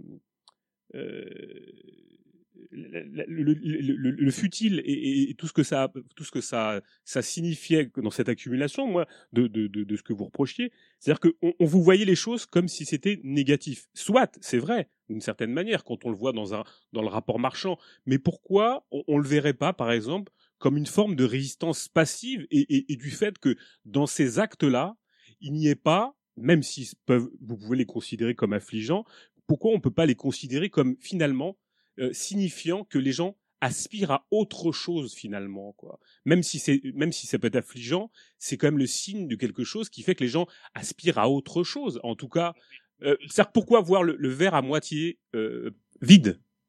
Oui. Voilà. C'était ma question. Hein, on, mérite, on, mérite, mieux que ça dans le sens où ce que le capital propose quoi, c'est des trucs tarifés. C'est des vacances tarifées, c'est du sexe tarifé, c'est des, des, des des partout, c'est c'est. Non, non, mais sans parler de sexe, sans parler de sexe, pardon. Les désirs futiles. La fête, la fête. Le capital a très bien compris que sa domination sera renforcée, c'est ce qu'on écrit dans le texte aussi, quoi. Quand, il, quand le prolétaire pourra se défoncer pendant le week-end ou pendant ses vacances, quoi, pour pouvoir mieux revenir travailler. Donc ça, nous, on peut le voir que de manière négative, quoi. Mais maintenant, il faut voir d'autres aspects aussi. Évidemment, ces choses-là sont pas tombées du ciel. C'est aussi un moment de lutte qui a permis d'obtenir ces choses-là, quoi. Donc tu vois, il y a toujours les deux choses à l'intérieur, quoi, par rapport à ce que tu dis. Et c'est clair que certains prolétaires vont tirer sur l'élastique pour essayer d'avoir plus de vacances, d'avoir plus de congés, de, de, tirer au flanc, de tomber malade, d'éviter de, de, travailler, et même sur la chaîne, d'essayer d'être moins productif, tout ça, ça, parfaitement d'accord avec toi, quoi. Même si ça ne suffit pas, même si c'est passif, quoi. Mais il faut avoir un rapport de force. Mais le capital a aussi très bien compris que sa domination ne peut que s'accroître par le fait d'organiser lui-même, finalement, ce que les prolétaires essayent d'organiser auparavant. Quoi. Quand le capital lui-même a pris en charge d'organiser, par exemple, les vacances, quoi, c'était, ça n'avait plus rien à voir que quand les prolétaires dans les années 30, quoi, euh, prenaient leur bicyclette, prenaient le train et allaient sur les plages, tu comprends? Non, mais ce que je veux dire, c'est que du capital aussi, quand tu dois le reconnaître. Oui, oui, non, mais ce que je veux dire, ce que je veux souligner, c'est que je veux dire, dans l'aspiration aux fausses communautés, il y a quand même une aspiration à faire communauté, même si elles sont fausses. Et ce que je veux dire, c'est que ça, ça veut dire quelque chose, certainement. Enfin, je ne sais pas quoi, moi. Hein. J'ai pas de solution, j'ai pas de clé d'interprétative. Non, mais ça, Polo, ça, je comprends. Ce que tu dis, attends, ce que tu dis, je, je comprends bien. Tu prends, moi, j'ai essayé d'y répondre avec l'exemple des vacances. Ce que tu dis, c'est, ben, en parlant que c'est affligeant, en donnant cette description-là, on montre juste un aspect, on montre pas l'aspect, ben, putain, j'essaye d'échapper au travail. Je suis d'accord, mais parce que le titre du paragraphe, ou en tout cas les trois petites lignes qui précèdent ce, ce passage-là, c'est mais de quelle liberté parle-t-on? De la liberté de s'amuser un peu pour retourner travailler beaucoup? C'est ça, c'est pour ça qu'on illustre un aspect négatif, parce que dans ce cadre-là, on veut dire, on, on veut mettre l'accent sur ce qui nous est vendu comme une extrême liberté et qui n'est qu'en fait un autre moment de notre qu'un autre moment de notre aliénation. Mais encore une fois, encore une fois, bien sûr, on, on est d'accord, je suis d'accord avec toi que il y a, comment dire, si tu prends euh, le, le, le, prolétaire singulier euh, qui, qui quand même essaye, avec le peu de vie qu'on nous laisse, de, de faire en sorte qu'il y ait quelque chose qui se passe, et que ce soit avec un pétard ou en, en allant dans un endroit chouette, euh, sur une plage, en vacances, etc. Oui, oui, on, on imagine que là, il y a quelque chose qui pousse, lui, quelque chose pour, pour vivre le contraire du travail. D'accord, ça on est complètement d'accord. Sauf que dans ce passage-là, on, on, veut vraiment spécifiquement attaquer l'autre aspect justement du verre vide rempli, c'est-à-dire celui où on nous vend ça comme étant la vraie vie. On, on, oppose les vacances au travail. Or, on sait que les vacances, tout, tout, ce qui est organisé structuré autour de ça, n'est que la plupart du temps euh, un, un, pâle euh, un pâle reflet du travail. C'est un non-travail qui n'en est pas parce qu'on ne rejoint pas la communauté en vacances. Mais voilà, on sait bien que c'est quand même voilà, c'est moins pire que, que, que, le, que le travail. Mais ici, ce qu'on veut dire, c'est que cette liberté de s'amuser un peu qu'on nous accorde euh, en parcimonie, comme disait, ou je sais pas comment il disait ça, Léo Ferré dans sa chanson là, parcimonieusement, ce salaire qu'on nous, je ne sais plus, j'ai oublié son nom, son, le mot, mais c'est très joli. Euh, euh, ben, ben, ben c'est, oui, c'est pour retourner travailler beaucoup. Donc voilà, ça, ça, ça c'est, je pense que ça se comprend vraiment dans le dans le contexte et dans le passage sur le fait que euh, quand tu es au travail et que tu tu tu tu te mets euh, un peu sur le côté pour que ton boss t'emmerde pas, euh, voilà, on va pas commencer. Oui, on, on se rend bien compte que c'est c'est un niveau de résistance, voilà, mais on, et on sait très bien que le, le prolo qui fait ça reste évidemment euh, complètement immergé dans dans voilà dans dans, dans le système, dans du, du, travail. Donc je pense que c'est vraiment ça, mais on ne nie pas. Vraiment, c'est important que tu entendes ça moi, je, ne nie pas que la volonté de, de je sais pas, de prolétaires de se dire merde, moi j'ai passé une année de merde, je veux m'éclater à la plage. Oui, qui est pas quelque chose là qui, qui soit, comme tu dis, euh, euh, une espèce de, oui, de volonté de sortir du truc. Mais il en sort pas. Ce qu'on dit, c'est que malheureusement, il en sort pas. Comme la fausse communauté dont tu as parlé tout, de suite. Exactement ça. Le foot, évidemment, sans, sans, sans, sans blaguer maintenant, sans blague là-dessus. Oui, ça bien donne, sûr. C'est comme le Canada Dry, le foot, quoi. Ça donne, ça donne, je disais, c'est comme le Canada Dry, le foot. Ça donne des sensations de communauté, ça donne des sensations d'être ensemble, ça donne des sensations de vivre quelque chose d'exceptionnel, mais pas tout seul, ensemble. Mais en fait, ça ne l'est pas, quoi. C'est de nouveau un truc tarifé, en fait, quoi. De nouveau, quoi. Oui, c'était ça. C'est-à-dire qu'en tout cas, si tu veux, on, appelle ça ouais, une fausse communauté parce que réellement, ce qu'on veut chercher là, c'est ça. En tout cas, euh, je te dis, pour, pour, pour, y avoir, été souvent, et parce que j'ai, voilà, on résiste chacun comme on peut à la misère qu'on vit. Et, et, et, moi, je sais qu'avec des potes, ça, ça, évidemment, comme tout le monde, ça a fait plaisir de, de se retrouver dans un stade et regarder une chouette partie. Bah, il y a, y a, rien à faire quand un, un vrai euh, chœur qui chante, euh, un chœur de supporters qui, qui chante, et que t'as deux, deux, trois, quatre, dix, quinze mille personnes. il y a un truc physique qui se passe où tu te dis waouh, qu'est-ce que voilà. Et tu peut-être euh, en réfléchissant un peu, tu te rends compte de ce que tu es en train de chercher. Tu es en train de chercher des liens aussi forts que ceux que peuvent exprimer une chanson chantée par des, des dizaines de milliers de personnes. C'est ça que tu es en train de chercher. Mais tu as quand même ton petit regard pour dire nom de Dieu et dire que tout ça est organisé au capital et qu'ils se font du pognon sur euh, sur mon désir de communauté. Voilà, donc c'est cette dialectique là qui se joue de la même manière avec les avec les, les, les, les, plaisirs dont on parle dans ce texte-là, quoi, tu vois. Alors moi, je trouvais, je trouvais très intéressant donc votre que vous disiez que, que la, pandémie ne sert pas à battre nos libertés, et c'est d'autant plus intéressant que vous disiez ça parce que vous dites assez vite fait et assez, assez justement que, euh, en fait, on va nous encourager au plus vite à reprendre le travail. Et euh, c'est justement ces, ces, consommations diverses et variées, ces accumulations d'objets futiles, et le plus rapidement possible. Et, c'est ce que je trouvais très intéressant parce qu'on a quand même l'impression, moi j'entends tout très souvent autour de moi, oui, on veut nous contrôler, on veut nous laisser à la maison, on veut nous, mais je veux dire, euh, et, ce que vous dites assez justement, c'est qu'on a oublié, c'est qu'on vit dans le capitalisme et le capitalisme c'est le la fluidité du capital c'est pas son son arrêt et, et, l'arrêt de toute activité marchande, même si on continue à bosser. Euh, et on a besoin, le capitalisme a besoin de soupapes de sécurité. Il a besoin qu'on ait des soupapes de sécurité nous-mêmes, sinon on pète des plombs. Et donc, ce que je trouvais assez assez juste, c'est que vous vous dites assez justement, il nous encourage donc le plus vite possible à repartir lancer des haches dans les bars vikings, à jouer à la loterie dans les boîtes de striptease et à s'enivrer de cocktails frelatés sous des palmiers en plastique. et c'est tout à fait juste mais on l'oublie et j'ai l'impression que de dire ça, euh, et c'est fou quand même d'entendre de, dire ça, on, a l'impression que euh, euh, c'est subversif pour le coup, effectivement, parce qu'on on a l'impression qu'on va être tous pucés, contrôlés par Bill Gates, et que son objectif c'est nous de contrôler, nous contrôler avec la 5G, quoi. Voilà. Tu dois, arrêter, tu dois arrêter de te promener sur les. c'est pas la vérité, quoi. Vraiment, le capital, il n'a pas de complot, quoi. Son seul complot, c'est acheter, vendre, c'est tout. Il en a pas d'autre, quoi. Et donc c'est très juste qu'on dit. Enfin bon, je, hein, ça, fait un peu difficile, mais c'est très juste qu'on dit dans le sens où son, son rêve, c'est que tout repart comme avant, en fait, quoi. Il n'y a pas de complot. Y a, ils veulent pas nous mettre en prison et nous enfermer à l'intérieur. C'est vraiment qu'on retourne dans les bars, jeter des haches, quoi. Ça c'est clair. Qu'on consomme putain de merde, quoi. C'est ça son, son rêve du capital, quoi. Donc ça les emmerde ce qui se passe actuellement. Ils essayent de bricoler, de faire ce qu'ils peuvent, et ils ratent tout évidemment. On a, on a bien vu ça. Hein.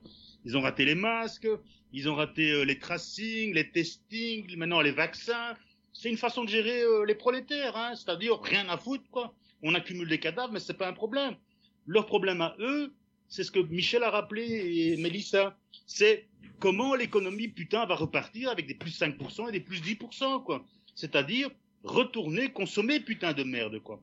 Donc c'est ça leur truc, quoi. Ils espèrent maintenant, en piquant tout le monde, que tout le monde va retourner finalement consommer comme avant, et que les supermarchés et les grands complexes commerciaux vont être remplis comme avant.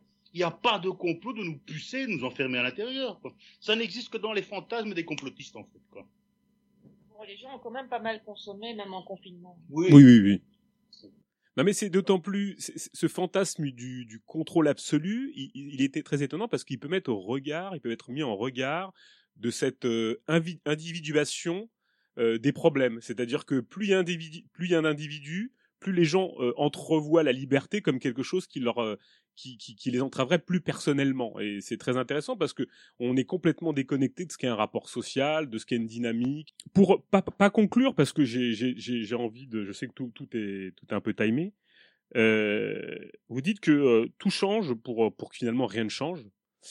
Euh, et peut-être que euh, la seule chose qui ne change pas, enfin j'espère, hein, en ce qui nous concerne, c'est de vouloir transformer le monde, d'essayer de, le, de, de, reprendre un peu avec cette tradition de l'émancipation, parce qu'on n'entend plus parler de ça. Hein. On, en, on a, en tout cas collective, on n'entend plus que, que des gens qui veulent se sauver eux-mêmes, seuls, et leur petite gueule. Euh, qu'est-ce qui nous reste? Je veux dire, euh, qu'est-ce qui nous reste comme, comme moyen, comme levier, comme.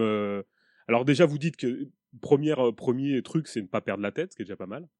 Hein mais qu'est-ce qui nous reste justement dans ces moments? On, en a un petit peu parlé au début de l'émission, des, des, des, possibilités de, renouer, des, des manières de combattre la confusion, de, peut-être critiquer la manière, de, la manière dont l'argent s'immisce dans les rapports sociaux, dans, notre manière de voir le monde, ça, c'est sûr.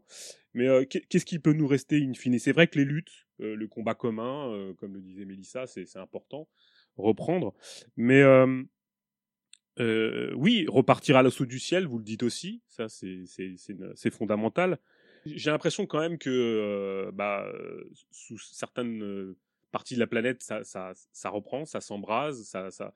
Mais sous nos latitudes, il y a quelque chose qui, qui se passe, quoi. On a l'impression que c'est. Alors, je dis pas qu'il n'y a pas de lutte. Hein. Elles sont pas médiatisées forcément. Elles sont pas. Elles intéressent pas forcément les médias. Qu'est-ce qui nous reste? Ouais, écoute, c'est une, une, large. Ouais. Une large question. Hein. Je, je, suis d'accord. Moi, je pense que.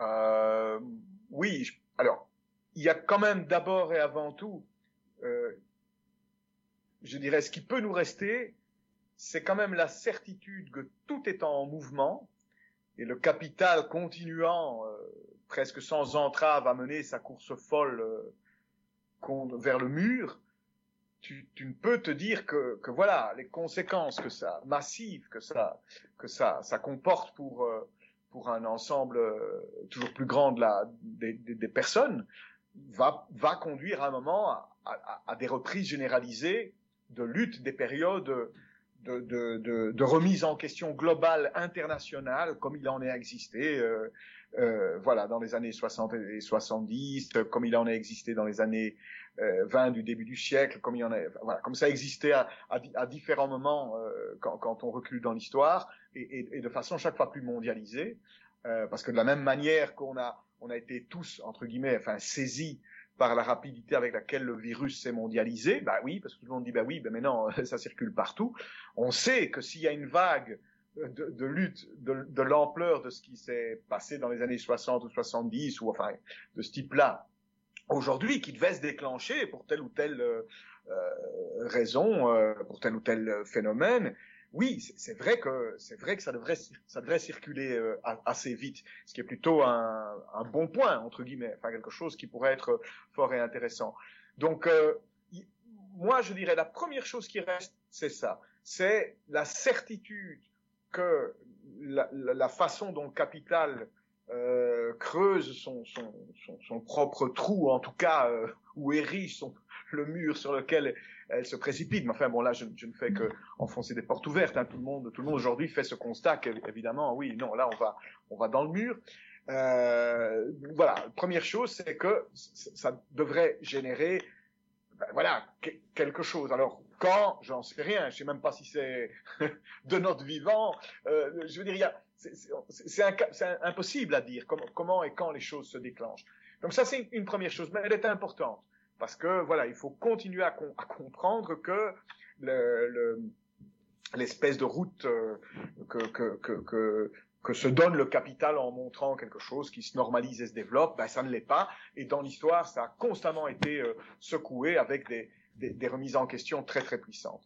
On est dans une drôle de période, évidemment. On est dans, ça c'est le deuxième point, je veux dire, une drôle de période parce que euh, ben, c'est vrai que la notion même de communisme, d'anarchie, d'abolition de l'État, d'abolition du salariat, etc., des notions absolument élémentaires pour tout prolétaire en lutte dans, au début du siècle passé, ou même, euh, en tout cas, euh, fort présent dans les années de, lutte 70, 60-70, ben ça aujourd'hui on en est vraiment loin, mais on en est loin à un point, euh, à un point dingue, même en termes de, lecture, même je parle même pas en termes de conceptualisation, en termes de, vouloir comprendre. Donc ça, ça c'est vrai que euh, il y, a, ce manque-là. Donc voilà, ben, ne pas perdre la tête, c'est peut-être continuer, en tout cas, à réfléchir, agir le plus possible ensemble, en tissant des liens. Je continue à dire que ça fait partie du lot c'est pas juste euh, voilà se mettre à quatre autour d'une table et faire de la théorie. Il y a dans ce qu'on fait théoriquement forcément quelque chose d'éminemment pratique et on doit le considérer. On peut pas le mettre de côté en disant bah non moi je suis juste un intellectuel. Ça ça marche pas. Euh, donc voilà c'est cette espèce de d'associationnisme spontané, élémentaire, bah, il faut l'encourager, il faut continuer à, à, aller dans ce sens-là. Troisième chose aussi, mais qui me semble vraiment importante, qui, qui est liée à, la fois à la première, la perspective des luttes, à la deuxième, le fait d'essayer de s'associer aujourd'hui et de tenter de mettre en commun nos, réflexions, c'est d'essayer aussi de réfléchir au futur. Euh, on peut pas continuer à laisser, euh, mais ça, voilà, ça se passe déjà un peu, mais le, communisme comme simplement quelque chose qui un jour éclora et on verra bien comment ça va se passer à ce moment-là. Ça, je pense que c'est hyper essentiel et que ça fera partie de, de la réappropriation, on va dire, de, de, de, de des vieux mots d'ordre et du vieux projet d'abolition du prolétariat. Euh, ça va être, euh, ouais, réfléchir profondément à ce que peut, ce qu'est une communauté humaine, euh, comment elle peut concrètement se développer, qu'est-ce que ça peut être, comment, les choses peuvent se, se, se passer, se dessiner, c'est quoi, c'est quoi dans cette perspective-là une ville, c'est quoi dans cette perspective-là une campagne, c'est quoi dans cette perspective-là le dépassement de la ville et de la campagne, c'est quoi, etc., etc. On a parlé des soins, on a parlé des... vraiment, il faut, il faut pouvoir parler de ça, de dire, oui, mais ok, on hérite de quelque chose qui est bouleversé. Comment est-ce que ça avance? Qu'est-ce qu'on en fait? Donc ça, ça me semble hyper important. Et peut-être encore plus urgent aussi, euh, peut-être avant même, avant en même temps, c'est euh, avec cette certitude que d'une façon ou d'une autre, à un moment, des luttes vont vont surgir, vont vont vont forcément reposer les les les euh, comment dirais-je les les, les les, les vieux les vieilles perspectives, les, les perspectives historiques du, du prolétariat, de son abolition, c'est ben réfléchir à comment on va pouvoir structurer nos combats. Euh, toutes ces vieilles questions dites du parti, de l'associationnisme, de l'international, bref, de comment structurer, organiser les combats, ça reste quelque chose qui est extrêmement, euh, euh, euh extrêmement euh, important. Voilà, moi, pour te répondre, je, je, je dirais ces quatre, cinq points, je sais plus combien j'en ai donné à la fin. Je, voilà, c'est un peu comme ça je vois. Mais, mais c'est pas, c'est pas quelque chose. Il y a un paradoxe de dingue, c'est que en même temps, on peut y réfléchir aujourd'hui hein, à cette question de la communauté. On peut y réfléchir, on doit y réfléchir à cette question de oui, mais quand les choses euh, commencent à se passer, comment est-ce qu'on structure nos combats On sait, on connaît le danger du parti. On connaît comment dans le parti ou dans un syndicat ou dans une organisation la hiérarchie se reproduit. Donc comment est-ce qu'on on gère ça? On connaît le piège de la démocratie. On connaît le problème des organisations, de, de, de, de comment dirais-je, les, les, les, limites des organisations dites de l'informalisme dans les organisations ou, ou, du formalisme aussi. Les deux comportent leur danger. Donc, comment structurer tout ça? Alors, le paradoxe, c'est que, évidemment, tout quand tout s'accélère, les réponses viennent plus facilement. Mais en même temps, il faudrait être un peu préparé. Voilà, c'est un peu ça le, ouais. le paradoxe de, de, notre période et, et peut-être de ce qu'on peut faire euh, par rapport à ça. Moi, je voulais euh, juste euh, lire un petit passage d'un texte euh, à propos de la liberté. Si, pourquoi est-ce qu'on critique autant la liberté euh, euh, sous la dictature marchande? C'est parce que nous sommes les fervents combattants d'une liberté fondée sur la, la réunification de l'humanité, une liberté basée sur l'amour de l'être humain et non sur l'argent, une liberté constituée autour de la communauté et non de l'existence de classe sociale, une liberté fondée sur le communisme. À ce titre-là, la liberté dont nous parlons contient l'épanouissement de tout ce qui est nié sous le capital, le temps, l'activité humaine, la jouissance, la communication, l'amour. Euh, Est-ce que, parce que, euh, bah déjà, euh, je voulais pas forcément conclure, je voulais vous donner euh, l'occasion peut-être de dire des choses qu'on n'aurait pas précisées euh, qu'on n'aurait pas qu'on n'aurait pas suffisamment développé en quelques instants si vous voulez. Il euh, y a des choses qu'on aurait oubliées, des choses que vous auriez euh, voulu dire dans votre texte qui n'ont pas pris place, par exemple. Bien, sûr, moi j'ai trouvé que les les 16 petites pages étaient vraiment pas assez, mais bon, on est aussi tenu par des contraintes techniques, financières, de distribution, des choses comme ça aussi, de temps aussi pour nous, quoi. C'est clair qu'on aurait aimé parler un peu plus de la paupérisation du prolétariat, on aurait aimé aussi euh, parler d'un peu plus des réactions prolétariennes, même si elles sont minimes, hein, mm-hmm. et, et, de voir quelles, sont, quelles seraient les perspectives qu'elles pourraient donner aussi. Donc il y a toute une série de choses qu'on aurait pu et voulu développer, mais qu'on n'a vraiment pas eu le temps, parce que finalement déjà, tu vois, ici on a, on a, on a touché deux, trois problèmes, quoi, et déjà ça nous a pris autant de pages pour essayer de l'argumenter, l'articuler, le rendre compréhensible, et donc euh, ça sera pour des prochaines fois, hein, ça c'est clair, c'est pour ça que quand tu dis que faire, moi je ne dirais que ne plus faire peut-être. Mmh et euh, ici, on, bah, on a encore des perspectives. Hein, et comme disait Michel, il y a encore des tas de choses à, à discuter entre nous, à réfléchir entre nous, euh, à approfondir, à se réapproprier aussi. C'était l'occasion aussi pour nous de, de relire quelques vieux textes aussi qui nous ont quand même bien replu, tout ça, etc. Donc voilà, il y a, il y a des tas de choses à faire. Hein. Il ne faut pas croire que euh, la vie sous le capitalisme est un long fleuve tranquille, quoi, et qu'il se passera rien demain comme il se passe rien aujourd'hui. Hein. Il se passe des choses. Elles sont pas homogènes, elles sont pas mondiales, elles sont pas au niveau où on aimerait qu'elles soient. Mais les choses sont là, quoi. il y a des perspectives quand même hein, euh, qui sont quand même réjouissantes. Quoi. On verra bien euh, ce que le futur va décider, mais je pense qu'il y a quand même de l'espoir. Sinon, euh, ça fait longtemps qu'on aurait fermé boutique et qu'on aurait mis la clé sous le paillasson, évidemment. Quoi. Je pense qu'on pourrait faire d'autres. Et puis, comme le disait tout à l'heure Michel, il faut se replacer dans l'arc historique. Et là c'est vachement motivant de voir que ben voilà il y, a, toute une histoire avant nous. Euh, ici la bourgeoisie veut toujours nous faire croire que c'est la fin de l'histoire c'est le progrès et que tout est résolu. Mais non au contraire on est euh, les choses vont encore évoluer et tout est en mouvement comme dirait l'autre hein, donc euh, moi je suis, je suis plutôt euh, optimiste pour l'avenir. Ça peut pas aller plus mal en tout cas ouais moi, je suis aussi assez optimiste. Je suis d'accord avec ton optimisme.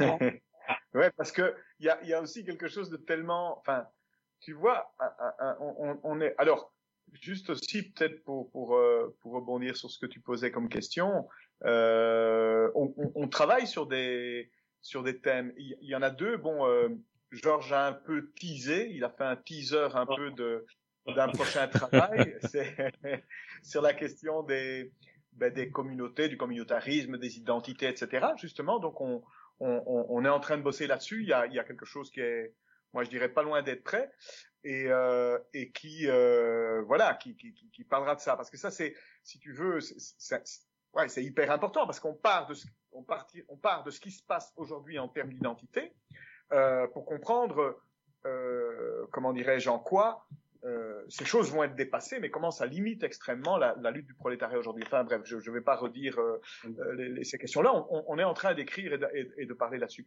Et un autre sujet aussi, et, et ça, ça, rejoint un peu ce que tu viens de dire, Mélissa, c'est la question du catastrophisme. C'est-à-dire que à un moment donné, tu te dis, ouais, enfin chaque fois qu'on écrit et qu'on dit tiens, on va donner tel ou tel exemple, tu te dis mais mais à quoi ça sert encore? Enfin, je veux dire. Euh, je, le dis pour nous-mêmes, hein, euh, tu, te dis, mais quel est l'exemple limite pour dire, bon, ben là, on arrête tous les gars, on, va, tu vois, tu te dis, bah oui, enfin, le, fait de savoir qu'il y a un réchauffement et qu'on est peut-être parti pour des extinctions, et gna, gna, etc., tu dis, bah, donc on arrête, quoi, je sais pas, stop, ben, oui, mais non, ça continue. Euh, oui, moi j'ai trouvé euh, cette, cette information qui m'est arrivée complètement par hasard sur le sur le fait que qu'on a enfin, enfin qu'on a enfin, qu'on a merveilleusement trouvé du placenta, pardon, du plastique dans le placenta euh, humain. Enfin, tu te dis, ah, on, va encore aller plus loin, les gars. On, va plus loin. Donc, enfin, pourquoi je dis ça? C'est-à-dire qu'on est dans une situation où aujourd'hui, ça sert à rien d'accumuler. Enfin, ça sert à rien. Oui, on peut dire tout ça, mais tu sens que c'est pas là que ça va changer. Tu, tu sais que d'ailleurs les tous les mouvements révolutionnaires, ils sont pas partis parce que tout à coup il y a eu un truc énorme. Non, euh, bah, on est en France, là, on, on est à Paris. Bah, à Paris, euh, comme je dis, c'est une histoire de dortoir. Tiens, encore une histoire de cul, euh, Polo, tu vois qui a lancé les, les, 68 et, et les mouvements en, en France. Euh, oui, mais voilà, en fait, ça cristallise quelque chose qui est évidemment beaucoup plus large, quoi, hein, beaucoup plus large dans, dans ouais, dans, dans, dans un, un, ouais, dans un éveil, un moment d'éveil du, du, d'une classe sociale qui ne veut plus être ce qu'on lui demande d'être.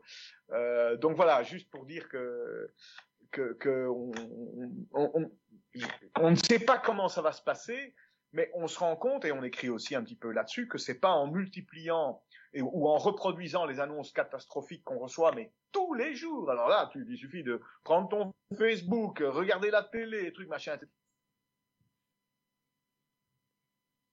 Ah. Tout ce capitalisme et tout présentant leurs journalistes, leurs hommes politiques, leurs trucs machin, annoncés, mais avec une fierté comme ça, catastrophe sur catastrophe, quoi. Tu vois, on il se passe ça, vous vous rendez compte, etc. Je dis, mais pourquoi tu me dis ça, connard, si, si, si, en, principe, enfin, tu vois, je dis, il y a une espèce de, d'accumulation, et à, mon avis, ça a une fonction aussi. Oui. Ça a une fonction aussi qui est extrêmement paralysante. Tout à fait. Qui est extrêmement, euh, immobilisante, tu vois, qui est, qui est de dire, finalement, euh, s'il arrive tout ça, vous feriez mieux de nous faire confiance. C'est d'ailleurs ce qui se passe avec le Covid maintenant. Quoi. Tu vois, vous avez vu, vous avez vu, on est là. Hein, on va, on va, bah, vous, avez, vous, avez, intérêt à nous faire confiance, à nous obéir, hein, et, et sur le reste aussi. Alors tu te ah, dis oui, ça fait peur parce que parce que parce que tu vois, Michel, je, je me permets de te couper là, quoi. Je me permets de te couper, mais tu vois, c'est là où on voit que le roi est nu. Ils nous promettent mont et merveille pour le Covid, hein, je parle, hein. Ouais, ouais. Ils nous promettent mont et merveille, et tout ce qu'on voit, ce sont des échecs les uns derrière les autres. Leur incapacité totale à pouvoir gérer cette pandémie, quoi. Il, en, il, sera, il en sera de même demain pour euh, le problème du réchauffement et tous ces trucs-là, quoi. Le capitalisme, et, mais je crois que c'est ça que les révolutionnaires devraient dire aujourd'hui, quoi. Le capitalisme est incapable à nous assurer une vie sur Terre, quoi. C'est ça le problème. Et cette pandémie, comme le réchauffement climatique, comme toutes les catastrophes, comme tu dis, qu'ils annoncent fièrement à la télévision, montre ça.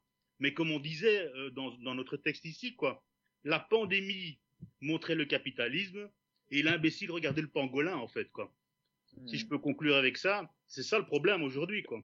Est-ce que c'est pas justement cette annonce, ce, défilé, enfin cette, euh, ce, ce, ce chapelet d'annonces catastrophistes, il n'est pas, moi je dirais, l'émanation d'une classe sociale qui est arrivée, dirais, qui est, parvenue en bout de, de ses possibilités historiques parce que euh, finalement elle assume plus ou elle assume ou elle a jamais assumé du discours révolutionnaire. Je, pense que la rupture entre ces annonces catastrophistes qui, qui, s'assument euh, telles quelles, euh, bah, c'est simplement le fait qu'elles sont incapables d'aller au-delà de ce que ce qu'on pourrait appeler communisme je ne sais quoi, qui est un débat d'ailleurs que, que je voudrais avoir un jour avec vous. On, a beaucoup parlé de faire une émission sur ce qu'est le communisme ou pas le communisme. Mais moi, j'ai l'impression, et peut-être on pourra terminer, j'ai l'impression avec ce texte, avec votre texte, moi, ça m'a, ça m'a beaucoup motivé, ça m'a véritablement questionné.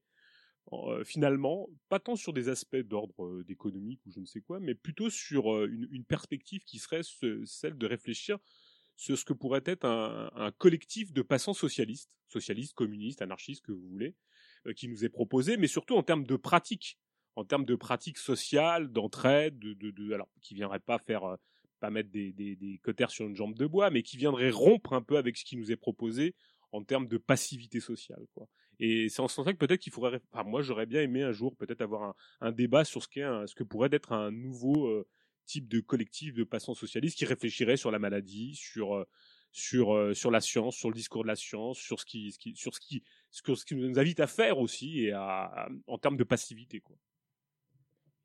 ça, ça vaudrait la peine de reparler, euh, de faire une émission là-dessus, parce que tu fais différent, euh, tu fais directement référence au SPK, et il y a des choses vraiment très très intéressantes sur euh, sur le fait que un collectif effectivement a existé, s'est opposé à, la hiérarchie médicale, à la manière de concevoir la maladie, la santé, et surtout que la maladie était un acte politique et euh, c'est pour ça que leur texte s'appelle Faire de la maladie une arme. Et il place justement euh, cette maladie dans un contexte révolutionnaire, disant que, et ça c'est vraiment très fort, le monde capitaliste rend tout le monde malade. Eux, c'était plus dans un contexte euh, mental, psychiatrique, mais nous, on l'élargit et, et, on en parle aussi indirectement dans ce texte, enfin très directement dans ce texte. C'est pas seulement psychiatrique, c'est physique, c'est les deux. Enfin, tout est, est lié de toute façon. Il n'y a pas de séparation. Et, ça, c'est une discussion euh, vraiment fondamentale à avoir sur le concept de la maladie, la santé, la science, la médecine, la lutte des, patients, euh, des médecins. Enfin, franchement, il y a beaucoup, beaucoup à dire et à se réapproprier. Et c'est, c'est aussi super motivant. Ça fait aussi partie de la lutte en cette période de, de parler de ça parce que c'est de nouveau la preuve, et c'est pour ça qu'on est optimiste, que euh, voilà, on n'est pas tout seul, on n'est pas à un moment isolé. Il y a eu des choses qui se sont produites avant, qui se produisent maintenant, qui se produiront encore. Ça vaut la peine d'en parler, de, de communiquer tout ça pour euh, Enfin, voilà, pour, pour développer d'autres formes de lutte, quoi. D'autres perspectives. Et d'autres perspectives, pas seulement sociales, enfin, sociales, mais aussi dans le cadre médical et, voilà, d'autres, d'autres. Ce que tu dis, euh, Paul, oui, c'est pertinent, surtout par rapport à la, à, la période actuelle. De nouveau, malheureux, enfin, ça, ça, ça, ça, ça ne se fera pas de fait, même si on peut mhm. tendre à, euh, dans un contexte où, où, rien ne se passe. Ce qui a d'étonnant, si on prend juste, euh, euh, comment dirais-je, l'exemple dont on parle maintenant, donc à savoir de dire, tiens, comment est-ce qu'on pourrait nous-mêmes constituer des collectifs pour euh, pour aujourd'hui bah, lutter ensemble euh, contre euh, enfin tu vois gérer tenter de gérer de, de façon euh, autonome le plus possible cette situation. Donc à la fois pour ne pas être touché par la pandémie, mais pouvoir donner nous-mêmes nos, propres consignes avec nos réflexions là-dessus. D'abord, c'est des choses qui se font. Il y a quand même, il y a quand même un peu partout dans le monde, il y a des, des gens qui, qui, qui tirent vers ça, mais, mais, même à des niveaux élémentaires. Moi, je sais pas vous comment ça se passe? Moi, dans mon environnement, j'ai toute une série de personnes avec, je parle de vous, mais je, de façon plus large, alors sociale, avec qui j'ai quand même l'occasion de parler, échanger. On sait qu'on est sur les mêmes longueurs d'onde et on essaye, on tente dans certains, à certains moments de faire certaines choses, mais c'est très, évidemment, c'est très, très extrêmement limité. Ce que je veux dire, c'est que euh, oui, c'est quelque chose qui, enfin, de nouveau, dans une période de lutte sociale, tous ces cadres-là explosent. Le SPK, c'est un exemple, mais on pourrait prendre la manière dont, dont, euh, dont femmes, hommes ont géré, médecins, pas médecins, des collectifs autonomes euh, par rapport à l'avortement qui était interdit en France. Euh, ça vaut la peine d'écouter les témoignages de comment ils te racontent paradoxalement que quand la loi la loi Veil a été faite, c'est pas pour c'est juste pour dire euh, qu'il y a, y, a, y a, eu un énorme manque. C'était des communautés de lutte qu'ils qu'ils avaient créées au fur et à mesure de façon clandestine avec les docteurs, les femmes et les hommes autour de ça. Et que évidemment la légalisation, oui, c'était sans doute euh, bien sûr un confort pour, mais il, il disait concrètement en fait ce qu'il disait c'est ce qui nous manque c'est la communauté. enfin, voilà, c'est étonnant, etc. Et il y a il y a évidemment tu peux le voir dans dans, dans tous tous les tous les aspects comme ça. Mais voilà, mais pour revenir à, à ce que tu disais, oui, bien sûr, moi je trouve que même, euh, enfin, je veux dire, euh, c'est par ça qu'on est, euh, c'est à ça qu'on est aujourd'hui, concrètement opposé. Alors je sais pas combien de temps va durer la situation, comment ça va se passer. Voilà, j'en parlais avec une copine l'autre jour. Je dis ouais, ben l'année prochaine ceci cela. Puis elle me regarde, elle me dit mais tu crois pas que ça va être fini l'année prochaine? Je dis bah, je, je sais pas, je n'en sais rien. Donc, euh, on, on, ne sait pas comment la situation va évoluer, euh, et donc c'est peut-être encore plus pertinent ce que tu viens de dire. C'est-à-dire que si les choses restent comme elles sont, je veux dire qu'à un moment donné, ça va être tellement insupportable qu'on va devoir commencer à prendre en main nous-mêmes les choses, quoi, tu mm, vois, mm, à mm. notre mesure, à la mesure de ce qu'on pourra faire. J'en sais rien, ça dépend comment les mouvements débordent ou pas des hôpitaux. Il y a déjà des, des médecins et des infirmières et, qui, qui tentent un peu de sortir de ce cadre-là peut-être pas toujours dans une perspective de lutte, j'en sais rien, mais en tout cas de résistance au, au schéma dominant. Donc voilà, c'est des choses comme ça qui peuvent se passer si, si ça devait continuer à durer. Donc oui, bien sûr que c'est une, c'est une jolie perspective. Bah, euh, déjà, bah alors je, je, vous remercie encore une fois. Merci à vous. Euh, bah, je vous aime, quoi. On peut, on peut le dire. voilà. Peace and love. Faites l'amour, pas la guerre. Euh, je, voulais, je, voulais, souligner, c'était. Euh, bon, on a passé là, je sais pas, moi, peut-être 2-3 heures ensemble, comme ça a été une belle construction, euh, c'est-à-dire, on a essayé de construire quelque chose ensemble. Quoi. Tu vois, quand tu dis il n'y a rien à faire, non, il y a des choses à faire. Déjà, essayer d'apprendre à discuter ensemble, et parfois même avec des désaccords, hein, ça pose pas de problème. Quoi, hein. Tant mieux même. D'essayer de construire une discussion, d'essayer de construire quelque chose. Et comme tu dis très bien, euh, euh, Michel, pardon, chercher un autre nom. Et que, comme, comme tu dis très bien, Michel, quoi, euh, c'est aussi, euh, oui, oui, je sais, je sais. C'est aussi, c'est pas qu'un problème théorique, hein, c'est pas qu'un problème de discussion. Hein. Voilà, on fait une émission de radio. Je pense pas que c'est quelque chose de théorique, c'est quelque chose de vivant en fait. Quoi. On aurait pu se retrouver à une table quelque part du côté de la Marne, sur, le, sur la rivière, et se prendre un, un bon verre. Et on, va faire, on va faire ça, on va faire. Ah oui, oui, oui, absolument. fait partie de la vie aussi, quoi. C'est pas quelque chose qui est à part, c'est tout ça. Bon, je vais conclure avec ça. Ça sera pour une prochaine fois, de toute façon, quoi. Euh, bisous à tout le monde finalement, hein, puisque je vois pas tout le monde finalement. À ouais. bientôt. Hein. Bon, mais, merci beaucoup et euh, bah comment que, Non, mais je voulais conclure. Je voulais vous dire, il euh, y a de, il y a de la. Non, pas du tout. Non, mais il y a, y, a, y, a, y a de la distance, il y a, y a de, donc il y a de l'éloignement, bien sûr, mais, euh, mais on, a, on, retrouve quand même cette chaleur, quoi. Voilà. Merci beaucoup. Hein. Merci beaucoup à vous de votre disponibilité, puis de, de votre patience et de la, capacité que vous avez à être, euh, à, avoir euh, supporté les questions de l'avocat du diable. Merci beaucoup. Hein. Merci beaucoup. Hein. Et je vous, je vous revois bientôt, en tout cas.